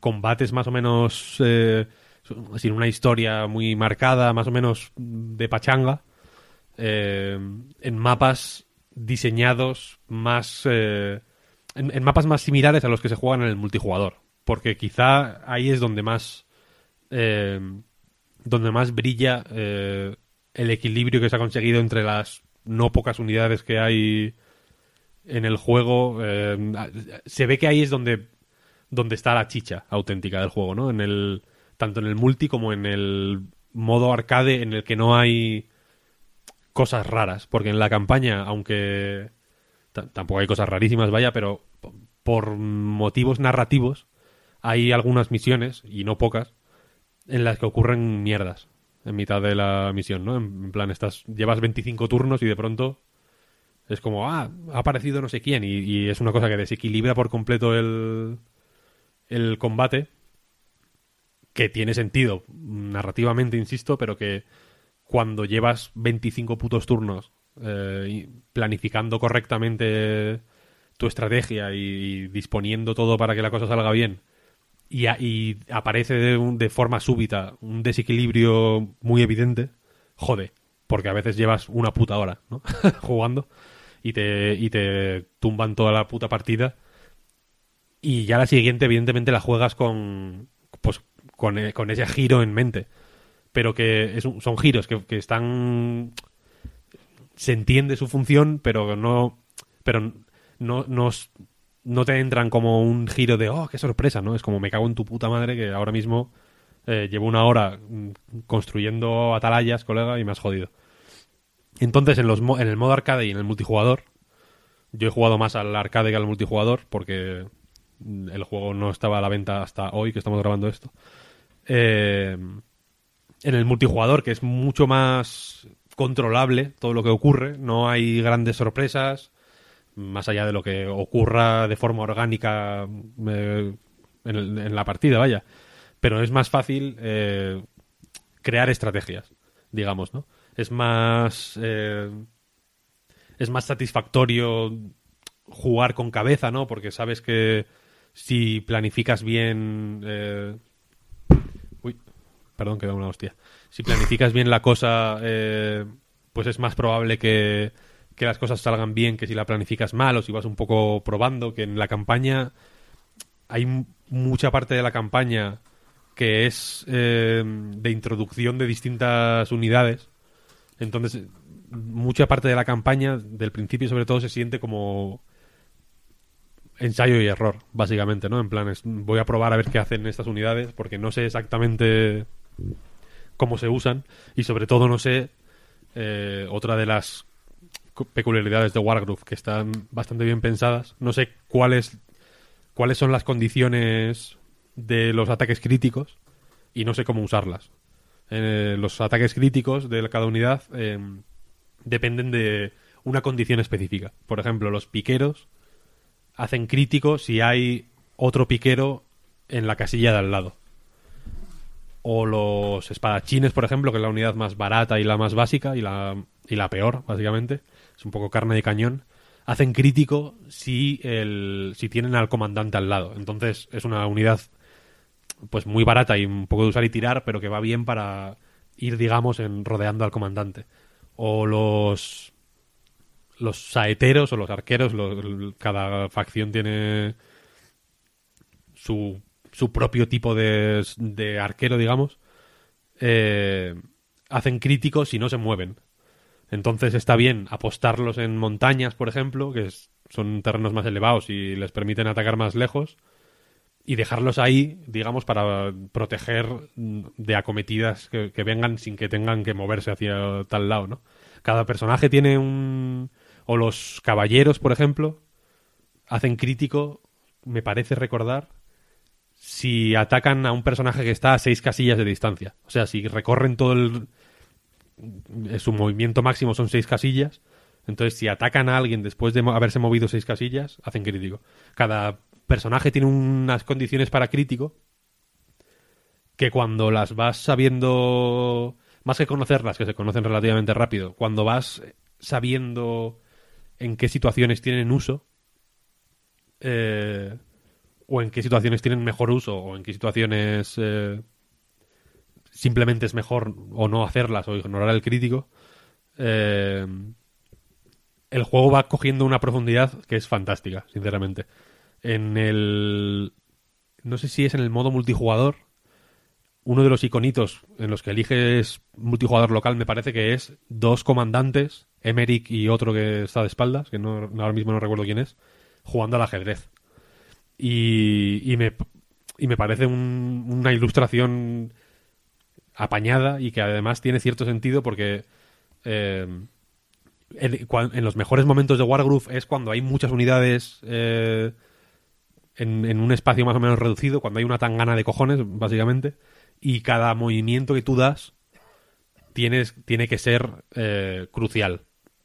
En, ese- en esos momentos recuerda Into the Bridge, en el sentido de que Into the Bridge, para, para que la cosa salga bien, tienes que elegir milimétricamente cada, cada movimiento que haces para optimizar al máximo las tres unidades que tienes. Aquí, eh, cuando, cuando o te superan en número o hay una igualdad muy clara de fuerzas, es genial, porque evidentemente tienes que eh, tienes que currártelo al máximo para que para hacer crítico siempre, porque básicamente en cierto momento eh, la, o sea, lo que te separa de la victoria es hacer más críticos que tu rival o hacer más daño haciendo más críticos.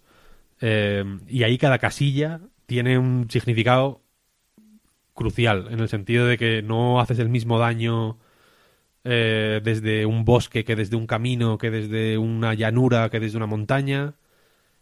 Depende también de qué unidad utilices. A veces te va bien alejarte más, acercarte más, eh, irte al agua, porque también hay un montón de unidades acuáticas que se introducen bastante lejos en el juego, por cierto.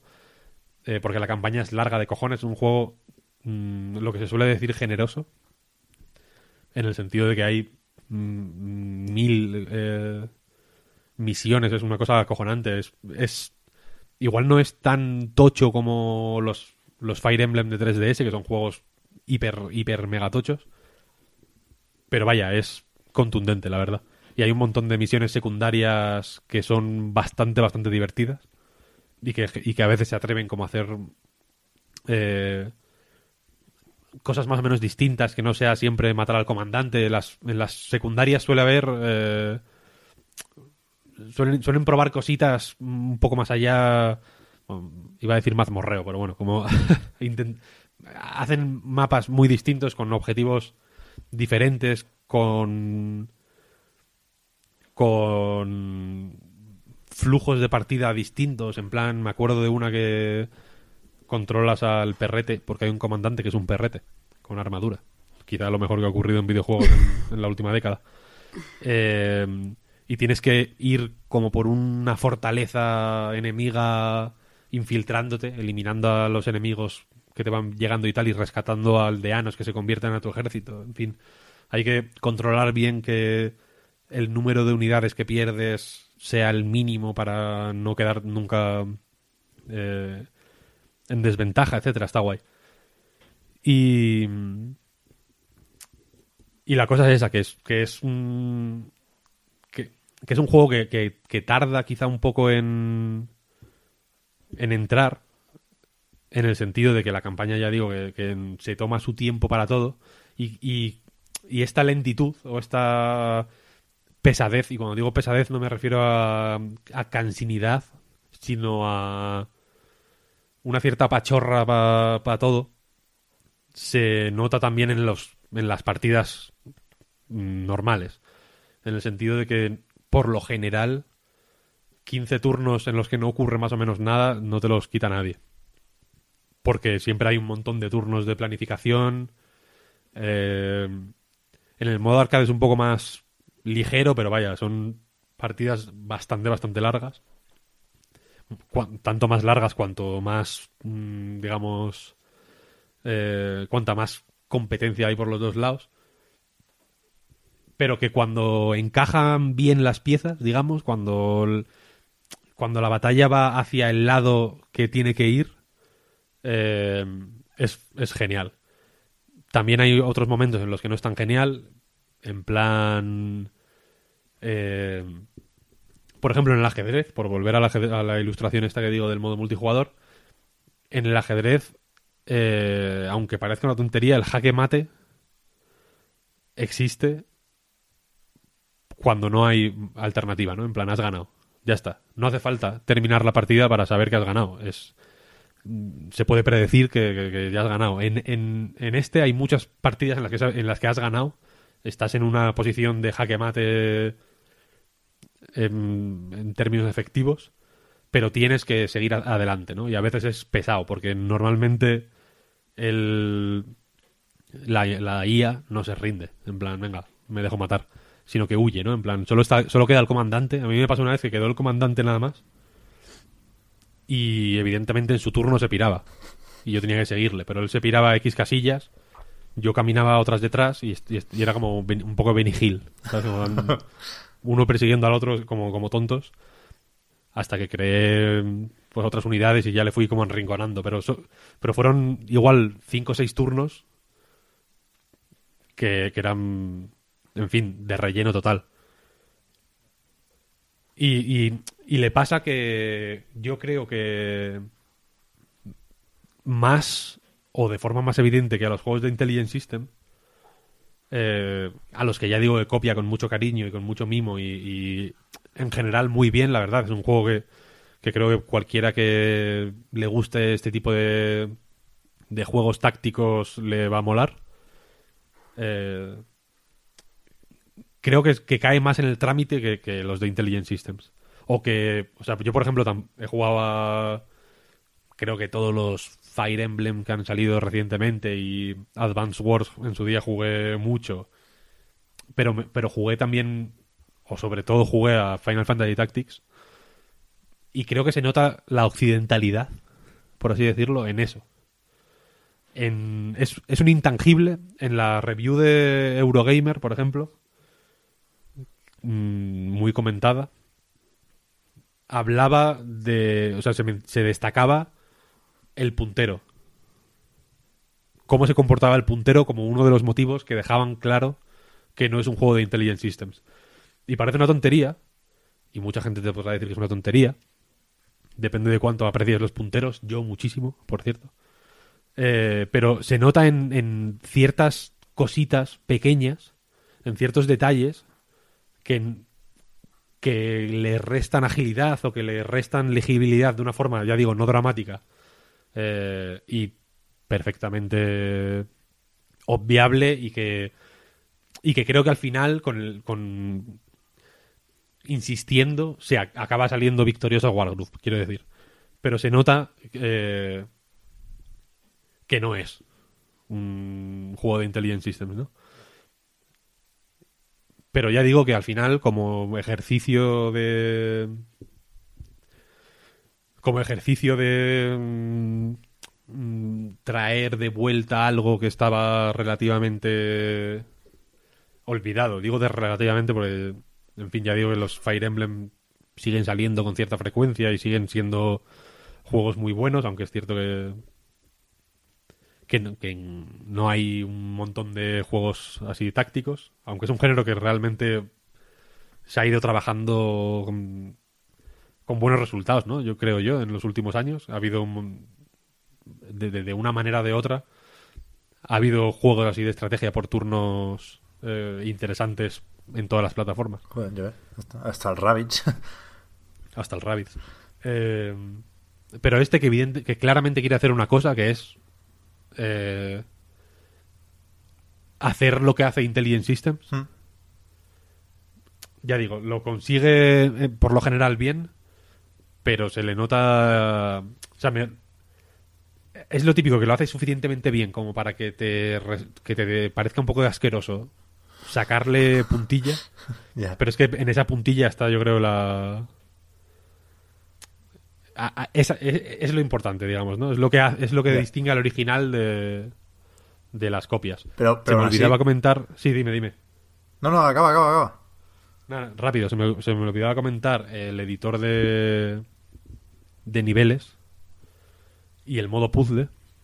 El modo puzzle es básicamente eh, retos de un turno que tienes que resolver, digamos, el- la situación que se que se te plantea en un turno, como los juegos de estos típicos pasatiempos de los periódicos de ajedrez, ¿no? De, de cuál es el movimiento que hay que hacer para hacer jaque mate. Y, y el editor de niveles, que es bastante la repanocha, si se me permite utilizar esa expresión, eh, que básicamente te permite crear niveles y campañas que vienen a ser pues colecciones de niveles con cierta continuidad.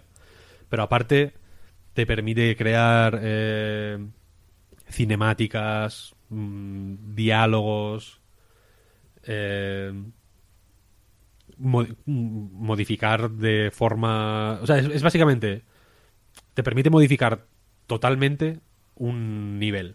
Del nivel base de 16 por 24 que te trae con dos castillos y dos comandantes te permite convertirlo en cualquier cosa. Y convertir muchos de esos niveles en una campaña que en principio con sus en fin con sus mm, diferencias de que yo que sé que de que igual cuando terminas una campaña personalizada no saltan los créditos del juego es literalmente igual que una campaña que la campaña principal vaya Ya, eso es guay. ¿eh? o sea, es la- las mismas herramientas que, que parece que han usado ellos, eh, las puedes usar tú. Y eso realmente es bastante, bastante pepino. Hay una... El, el remake de Advance Wars se lo, pone, se lo ponen fácil. Ahora, claro, ahora lo puede hacer cualquiera. Eh, pero ahora, evidentemente, eh, supongo que cuando la gente esté escuchando esto, que el juego ya llevará unos días a la venta, habrá mucho más donde escoger, etcétera. Eh, pero ahora mismo no hay mucho. En la zona del editor de, de niveles hay una, hay una parte para descargar niveles de otros, ¿no? Niveles y campañas y tal. Y en esta parte hay varias pestañas con todos, con destacados, con niveles de amigos, etcétera, etcétera. Entonces, eh, ahora ya digo que no hay mucho y quizá el... Es algo que ya tendrán previsto, evidentemente, pero el éxito o el fracaso de esta historia yo creo que depende un poco también de, de la habilidad que tengan para destacar los mejores, ¿no? Y del tiempo que le echen probando niveles. Que, que imagino que habrá que se harán muchos y muchos serán muy malos, pero ya digo que creo que otros serán muy buenos, porque en los que entre los que ya hay hay una campaña que me la bajé para probar a ver cómo era y me sorprendió porque es una campaña pero con pero con todas las de la ley, ¿eh? o sea, no hay es más breve que la que la normal, que se titula Wargroove, vaya, y está en inglés evidentemente porque porque está las campañas de otros no están traducidas obviamente ni nada. Pero pero tiene sus cinemáticas, tiene sus niveles, tiene su sus eh, sus mapas eh, repartidos por el mismo mapa de la campaña principal, pero de otra manera. En fin, mm, una maravilla. Se pueden hacer eh, también mapas de puzzle en el editor. Se pueden hacer experimentos con mapas que sean más narrativos o que hagan cosas eh, muy distintas. Aquí sentí nostalgia de una época en la que yo estuve increíblemente adicto a, a StarCraft. A, a mapas personalizados. Me bajaba decenas de mapas personalizados. Y, había y, y muchos de los mapas que había en, para bajar en esa época en- de internet del salvaje ciberespacio que, que era muy distinto al en el que yo vivo ahora eh, no eran mapas de estrategia vaya eran pues cosas más narrativas o o algunos intentaban hacer como medio RPGs, ¿no? Con, con el editor de niveles del StarCraft, que era la hostia. Y creo que con esto se pueden hacer, yo creo, puede dar pie a muchas cosas muy interesantes, si la peña lo coge con, con gusto. Aparte creo, con los mapas no sé, sé que es crossplay, que se puede jugar entre... Está en Switch, One y PC. Y se puede jugar entre las tres plataformas sin problemas en el multijugador online.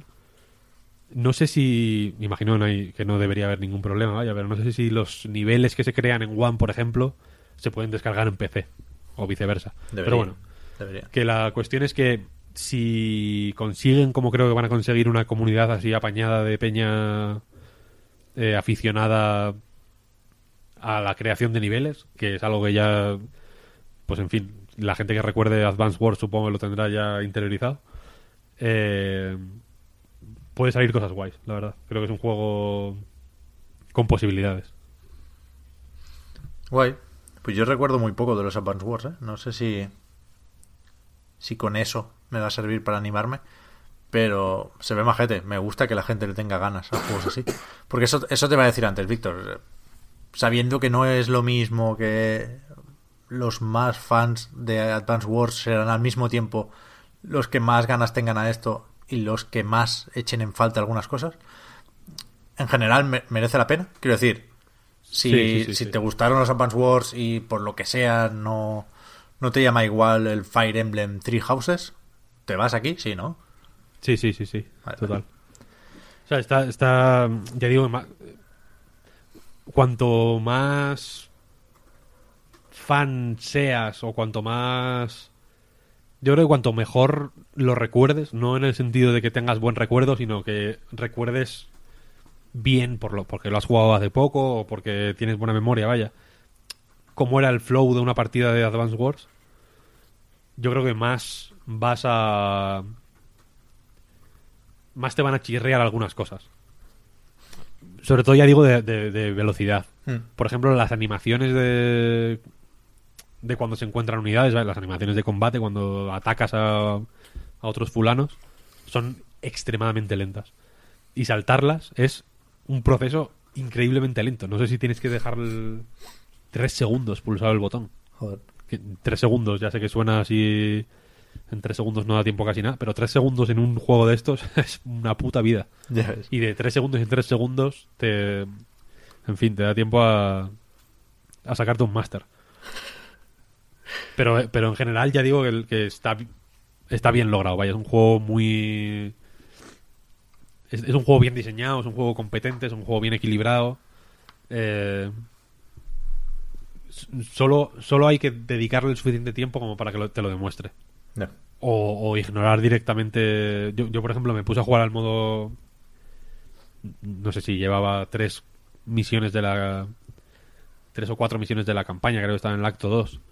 Y, y, me, y me puse a probar el modo arcade para ver qué cojones era, porque se desbloqueó ahí en ese momento.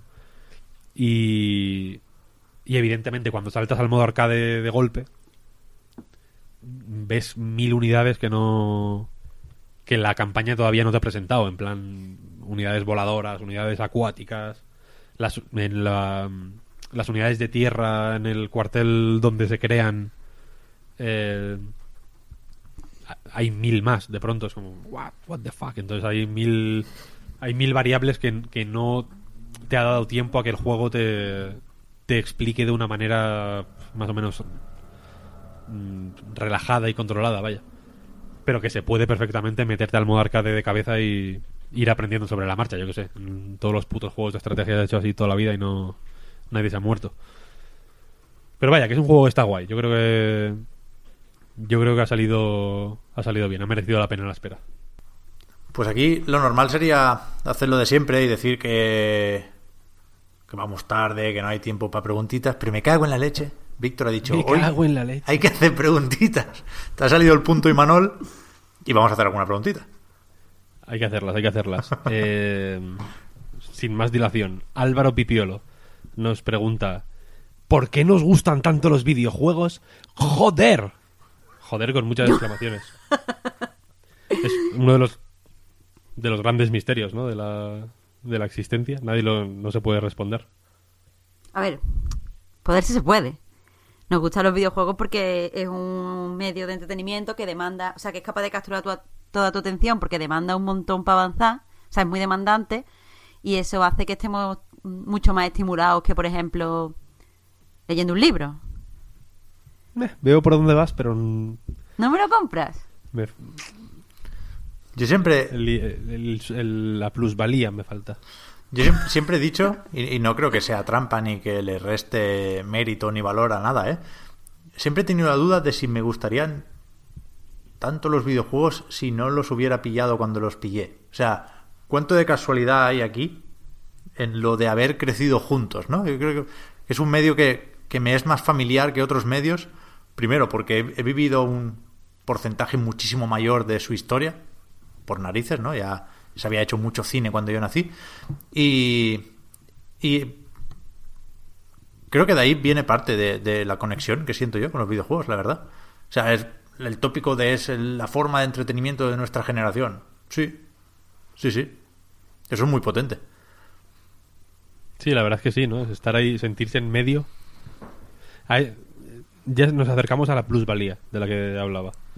Eh, porque efectivamente, igual es una mezcla de vuestras dos respuestas, ¿no? Mm, Yo creo que sí. El, esto es. O sea, hay una serie de motivos que efectivamente re- requieren mucha atención y, y- y más compromiso, o un compromiso más activo que una película o un libro. Habría que verlo. Eh, pero también es eso, ¿no? Como estar ahí en medio del, del de algo nu- nuevo, vaya. Porque todavía los videojuegos a mí, a mí me resultan como que no pierden la novedad, ¿no? Como que siempre hay algo... Pero porque están todavía en desarrollo también. Claro, claro, claro. Quiero decir, claro, sí. cada año se descubre algo, o por lo menos yo descubro algo del lenguaje de videojuegos que no, no había percibido antes. Y- Claro, pero que estamos en el punto en el que se, eh, se está se están inventando palabras todavía, digamos, ¿no? Sí, O sea, que, que ya existen unos rudimentos, ¿no? Pero como que sigue habiendo un espacio muy claro para encontrar cosas nuevas, para repensar cosas que ya creíamos pensadas, etcétera, etcétera. Es, es guay, está bien. Está bien, Bueno, está es bien eso, ser no aficionado al videojuego. ¿Cómo, cómo? que quizá es un poco eso también, que no sabemos en realidad dónde está el límite. Claro. O sea, ¿qué es un videojuego para empezar? No lo sabemos. ¿Hasta dónde pueden llegar los videojuegos? Tampoco. Sí, o sea, ¿cuál es, la el límite de lo que no es videojuego? Eso está guay, tío.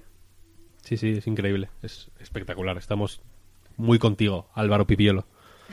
Con el, entusiasmo el entusiasmo es justificado Eh, más más Maleis dice algo que nunca que no veo nunca mencionado cuando se habla de videojuegos son los extras personalmente cuando un juego tiene galerías de arte conceptual modelos 3D vídeos etcétera yo me doy una alegría creo que todos deberían hacerlo Ya ves, ¿le ¿eh? dais importancia a los extras? ¿os gustaría que fuera lo normal? Sí que es verdad, en el Resident Evil 2, por ejemplo, está bastante bien por porque cumplen con los mínimos, porque hay justamente eso, ¿no? Una galería de arte conceptual y los modelos 3D. Pero tanto una cosa como la otra da, da gustico verlas. A mí también me gustan, ¿eh? A mí también me gustan.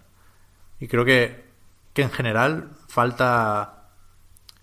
Es difícil acceder a artworks de videojuegos en buena calidad, ¿no? An- an- an- creo que antes había más demanda de fondos de pantalla, ¿no? Era más fácil encontrar wallpapers de videojuegos y las propias compañías se preocupaban más por ello.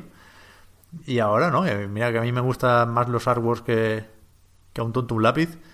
Podríamos Y- estar hablando, Pep, de un de- declive del, del wallpaper. Yo, yo creo que sí. Estamos en el final del wallpaper. Yo creo que sí. Además hay un, enemigo natural del wallpaper ahora, que es el, propio JPG. Si la- las imágenes a 4K, pues ya, coño, empiezan a pesar y hay que comprimirlas y es una mierda. Hay, hay pocos buenos PNGs a 4K de aquellos de... O sea, ya lo he dicho alguna vez aquí, pero me, me, me jode que, que no sea lo normal tener acceso a artworks de 80, 120 gigas. Ay, eh, megas, perdón.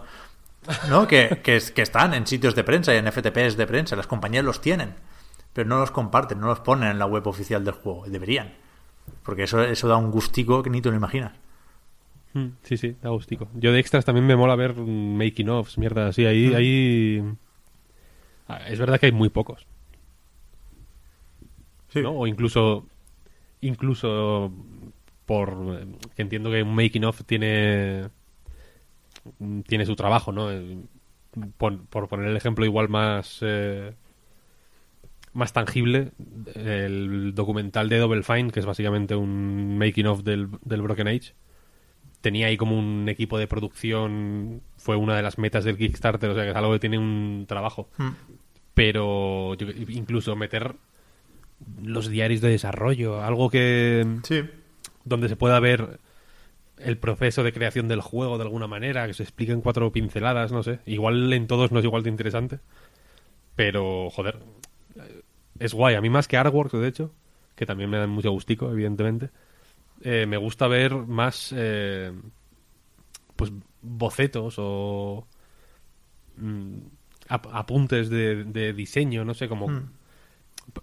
Cómo, cómo fue la gestación del, del, del juego, más Sí. que Que- más que material promocional. Que curiosamente eso se suele reservar para los libros de arte, ¿no? Que es justo donde esperarías encontrar los artworks. Y están ahí también, por supuesto, pero hay, hay mucho material de diseño de juego en, en los libros de arte. Por eso molan, ¿eh? También. No sé Sí, sí. cuánto de rebuscado es el pensar que no los meten en el juego para vender más libros de arte. No creo que sea un negocio multimillonario ese. Pero, pero hay que meter más extras. Totalmente de acuerdo con esa reivindicación. O sea, fue una de las cosas que nos molaban de, de cuando pasamos de VHS a DVD, ¿no? En su momento, las películas tenían una serie de extras que se consideraban estándar y que molaba ver. Sí, sí. Mm, Total, total. Eh, Marta, Jo, es que no, no quiero dar la bajona. Por favor, continuad. no le gustan los extras. Marta está en- se opone a los- lo- todo lo que vaya más allá de lo estrictamente necesario. No, es que a ver, mm, no me o sea, lo veo como curiosidad y está guay, pero cuando termino, por ejemplo, un juego, disfruto más leyendo las opiniones de otras personas o viendo a lo mejor un walkthrough y viendo cómo han jugado y si han jugado diferente a mí, sobre todo los juegos de puzzle. Me encanta ver si la gente ha resuelto los puzzles en el mismo orden que yo o ha tardado más. Pero es que lo veo muy simplemente material promocional, todo este tipo de extras. In- incluso cuando me dan, yo qué sé, un disco con. O sea, un- que te bajas y viene a- aparte la, la banda sonora. Mm. Me da como palo, porque es como, pero bueno, ¿para qué está el Spotify? No sé, que es. No me hagáis caso, que soy también un poco maricondo en este sentido, maricondo. El otro día vi. No, a, mí, a mí me gusta que, que, que, que se, que se amontone la, la mierda extra. A mí me- es una cosa que me encanta, la verdad. Tengo Sí. mil muñecos por aquí. Sí que es verdad que muchos de esos extras que pedíamos están en internet, ¿eh? en diarios de desarrollo, pues hay los que quieras en el canal de YouTube de cada uno. Pero jo, Pues ya, que has, ya, ya que has pagado, que te lo pongan ahí recogidito y, y bien, ¿no? Para cuando cierre YouTube, tenerlo igualmente a mano. Cuando el- la gran helada, que ya se está, ya está Claro. haciendo ensayos ahora mismo. Claro. Cuando llegue ese momento, joder, algo habrá que ver, ¿no? Algún, algún diario de desarrollo habrá que ver. Sí, sí. Hablando de bandas sonoras y de Spotify, eh, esta semana vi que han puesto la del Astrobot. Que claro, yo no he jugado, no tengo el PlayStation VR y no. se- se- me estoy creando una imagen del juego que, que- que ya lo veo como el mejor de la historia. Y, Hombre, es de los mejores. y la banda sonora ha contribuido a eso. Me gusta mucho. Tiene un punto de Splatoon, te diría. La verdad es que ni me acuerdo, ¿eh? Más, más, No, no la recuerdo. más cibertrónico, pero, ¿sabes? Ese punto Splatoon, Set Radio de música hecha por músicos o grupos o bandas de ese universo, eso me flipa la cabeza. Me la tendré que escuchar porque no me acuerdo, la verdad. No, Eh, no, joder, es que la, la he vendido Es- es- demasiado, demasiado bien. Me he pasado. No, no está al nivel de Splatoon, ¿eh? pero me mola, me gustó. Bueno, hablando de bandas sonoras, pequeño discurso que voy a hacer. Eh, el otro día, eh, el amigo Sopas, Javier Moya, me, me mostró una web de, como de bandas sonoras así para descargar y tal. eh, porque habían subido la de la, la de como un Wii Music Collection se llamaba que era como la música de los menús de la tienda de la música del Wi-Fi cosas así como esta musiquilla que había eh, en la Wii todo tenía su música no Mm. es algo que ahora ya no ya no ocurre ahora estamos en, en silencio a solas y la música de la Wii estaba muy bien Ahí hay, pues es que realmente doy fe que Javi está todo el día. Esta semana se ha pasado toda la semana con la música del menú de la Switch. Hay una pista que dura 10 horas. No, no, no. No hay ninguna. Supongo que en YouTube habrá lo el típico vídeo de um, Wii Music for Es que, 10 hours. claro, es que me suena que, que me dijo esto. Pero sí, sí, engancha bastante. ¿eh? El. Qué raro, es un buen rollo, ¿no?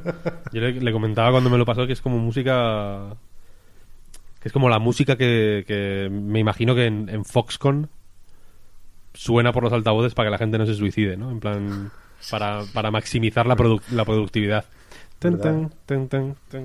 Joder, es muy de- ahí ensamblando, ensamblando 3DS. Sí, sí, sí, es muy de, de, de juego, de simulador, de.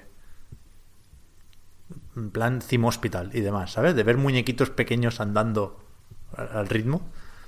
Pero claro, en la Wii no había eso, ¿no? Lo de las plazas era Wii U. Lo que iban ahí todos. ¿qué- qué- qué- Lo de las plazas era la 3DS. No, pero lo de que se agrupaban en torno a eh, iconos de juegos. Sí, eso es Wii U. Wii U. Eso era lo puto más next gen que se ha hecho en la vida, ¿no? A ver, yo creo que es una pérdida. Vivir con putos menús estáticos sin, sin, sin carpetas ni nada, ¿no? Como hay una, una línea de, Ya ves. de movidas que... Qué asco, tío. Siempre tengo que estar aparte. Eh, llevo un tiempo sin jugar a Bayonetta. Un tiempo, yo sé, un par de meses igual. Entonces... Pero me gusta tener Bayonetta visible en la Switch. Entonces, cada X tiempo abro Bayonetta 1 y 2 para que para que ad- adelanten en la lista de juegos. Pues no, porque si no tengo ahí, yo qué sé, el... Claro, pero en, en Wii U. que no, que no quiero. En Wii U veías a gente alrededor de Bayonetta, que, que eran nuestros hermanos. Espectacular, sí, sí. Yo tenía una carpeta solo para el Bayonetta 1 y el 2. Era mi, mi espacio seguro. Eh, una más, Venga. por ejemplo. Eh, Fernando Rivera Gómez nos dice, ¿cómo hacéis para jugar a todo lo que queréis? Yo con el trabajo voy apurado y como quiera platinizar algo, se me acumulan en cola. Joder, más quisiera yo que jugar a todo lo que quiero, ¿eh? Y platinizar todo lo que quieres. Joder, te diré. Me estuve mirando el Resident Evil porque en algún momento se me pasó por la cabeza sacarme el platino y ni de broma, vaya. Que si pasártelo sin usar objetos de curación, sin usar los baúles, quita, quita, quita. Imposible. No, yo no tengo tiempo tampoco. Es un drama, es un drama. O sea, vamos hablando cada X tiempo de esto, ¿no? De cómo gestionar la biblioteca. Lo único efectivo es hacer el filtro más selectivo. Es que no, no hay más. Hay que jugar a menos cosas. Y hay que jugar a cosas que sabes que te van a gustar muchísimo. Eso hago yo. No se puede, Yo, no se puede. además, como tenemos que jugar por, por trabajo, por suerte aquí en Anait podemos elegir cada uno lo que reseña. Pero es que si yo tuviera que reseñar lo que me tocara y aparte jugar a lo que quiero, que no me daría la vida, ¿eh? No me daría la vida. De todos modos, el año pasado eh, no jugué ni de coña a todo lo que quería. Porque es que no... Que no se puede, vamos, que está muy igual. También te digo que Víctor, que está muy callado, es sin duda la persona que, que yo conozco que mejor gestiona su tiempo de juego. Pero porque Víctor vive en otro universo donde los días mucho. duran más. O sea, sí. También, mira, es el tío que más juega, que más trabaja, Sí, sí, sí, que sí, más sí. disfruta de su tiempo libre. Que, pero es que yo no sé cómo lo hace. Pero, en- en- o sea, cualquier tiempo muerto, aunque sea de dos minutos, se saca una Game Boy Advance SP o algo así y ¡pum! juega algo. O sea, es increíble, No, increíble. eso es verdad, eso es, ver- eso, eso es un problema. Bueno, y además es el tío que más libros lee. Es que no te entiendo, Sí, sí, tío. No se puede, no se puede. O sea, hay que saber, efectivamente, eh, y como no- nota, si soy el que más hace todo, de alguna manera soy el que menos hace todo también, porque es imposible hacer más, mm, o sea, trabajar más y hacer. Pensad en eso, ¿no? En, que, Es en- magia, en Víctor. Realmente, ¿qué, estoy haciendo, no? Ahí hay una. Ni yo lo sé. Eh, pero la cuestión es que hay una serie de tiempos en, la, en el día que, que están vacíos de sentido y de contenido. Por ejemplo, bajar al perro. Eh, no, no, no ir en metro, sino ir hacia el metro. O sea, caminar hacia la estación de metro. O de la estación de metro a donde estés yendo. Mm, con perdón, cagar. Eh, en fin, hay una serie de momentos en los que no, haces nada, ¿no? Se supone estás haciendo otra cosa. Entonces esos momentos hay que aprovecharlos eh, como, como agua de mayo. Eh, leyendo, o sea, no hay que leer en el metro, sino también de la que vas al metro. ¿No? Que ese es el, ese es el- yo creo el- la manera de sacarle 10 horas más al día. El secreto, el, secreto de mi éxito. Lo podéis leer en, en el libro El secreto de mi éxito. de próxima publicación.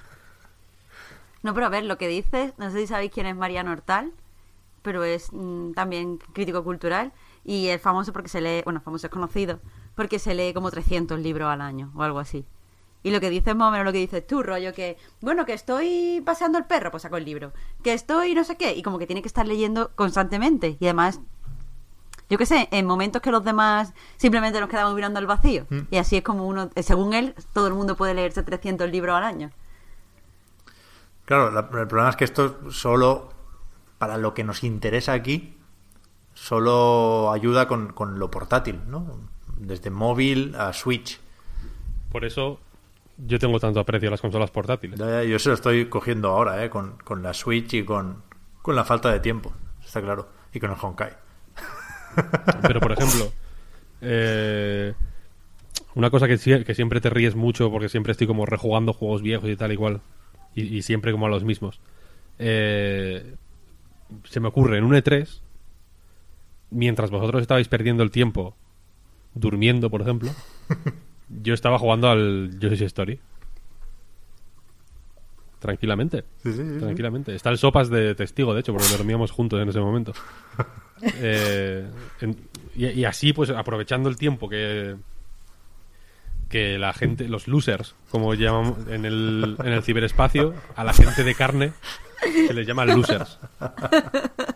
Eh, el tiempo que vosotros dedicáis a pues, necesidades de vuestro cuerpo mm, humano, vulgar, en el ciberespacio los utilizamos en eso, en en en fin, en, en jugar a la consola. en jugar al Fortnite. Pues muy bien, muy bien. Pero es difícil, ¿eh? O sea, desde hace varias temporadas es el tema estrella o recurrente del podcast Reload, ¿eh? Porque llegados a cierto momento de la vida de todos, pues pasa esto, que falta tiempo por todos lados, vaya. Y si se te junta con que tienes un poco más de dinero, que no es nuestro caso, pero se conoce que hay gente que sí, ¿no? Que puede comprar más juegos y jugar a menos, es un puto, un puto drama, un puto drama. Pero bueno, vamos haciendo. Pues hasta aquí hemos llegado. Se juega al Goti y ya el año que viene, pues al otro. De Goti en Goti. No es mal plan. Tiene que molar jugar, o sea, un juego al mes. Con eso, con eso yo creo que, es, que uno puede quedar satisfecho. Si se escoge bien ese juego, claro, no necesariamente que haya salido ese mes. Pero con uno al, uno al mes es muy poco. Dos al mes. Dos al mes está bien. No, uno al mes. Si, yo qué sé, si día uno empiezas el juego, ¿no? Y el día dos dices, "Pff, esto es una mierda, no, no, no puedo más. Tienes a mano el bayoneta Ya. y ya te, ya te apaña el mes. Y el Nuclear Throne. O sea, con un par de comodines. Efectivamente, ya, ya tirando, tirando. Tú- Si me apuras jugando a uno al, al año. Del Dead Cells hablamos, que, Víctor. que sea el Nuclear Throne. ¿Tú tienes el Dead Cells? ¿Lo has jugado? Yo tengo el Death Cell, sí, sí. Pero hemos, hemos hablado de eso. Está guay, ¿eh, cabrón? Es la hostia, sí, sí. Muy bueno. A ver si me lo paso, que lo dejé... O sea, me llegué al último jefe, a la mano del rey. Creo que es el último, no sé. Y creo que ya lo dije la semana pasada. Bueno, luego se me cruzó el Resident Evil y, y hasta ahora no he vuelto a jugar. Pero está muy, muy bien el Dead Cells. Pues sí, yo creo que ahora sí lo podemos dejar, ¿no? Aquí. Pues sí, Me queda solo lo de recordar aquello de que el podcast Reload, igual que anightgames.com, es un proyecto que se mantiene y que sigue aquí a tope gracias a vuestras generosas aportaciones que nos podéis hacer en patreon.com barra anightreload y que para agradecer ese apoyo pues los patrons tenéis ahora un ratito más de podcast en la prórroga y al resto pues lo de cada semana también muchísimas gracias faltaría más por seguirnos y ayudarnos a mejorar. Y nos encontramos aquí otra vez la semana que viene. Ya veremos con qué, con Kingdom Hearts seguro. Espero que con Fran también. Y. Y que es una semana rara, ¿no? Porque lo fuerte, el, el 15 y el 22 de febrero son días muy, muy fuertes. Pero el 7 es. ¿eh? Creo que no hay casi nada. Pero bueno, ya, ya veremos qué va, qué va llegando. Gracias Marta, gracias Víctor por haber estado aquí. Gracias a, A ti, Pep. vosotros. Hasta la próxima. Chao, chao. Adiós. hasta luego.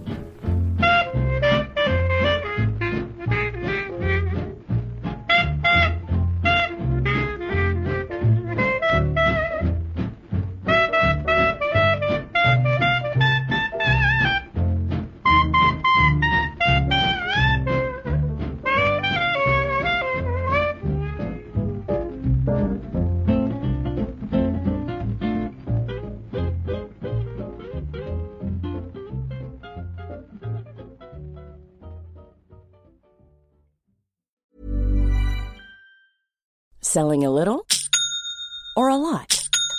Shopify helps you do your thing however you cha-ching. Shopify is the global commerce platform that helps you sell at every stage of your business. From the launch your online shop stage to the first real life store stage, all the way to the did we just hit a million orders stage. Shopify is there to help you grow. Shopify helps you turn browsers into buyers with the internet's best converting checkout. 36% better on average compared to other leading commerce platforms because businesses that grow grow with Shopify. Get a $1 per month trial period at shopify.com/work. shopify.com/work.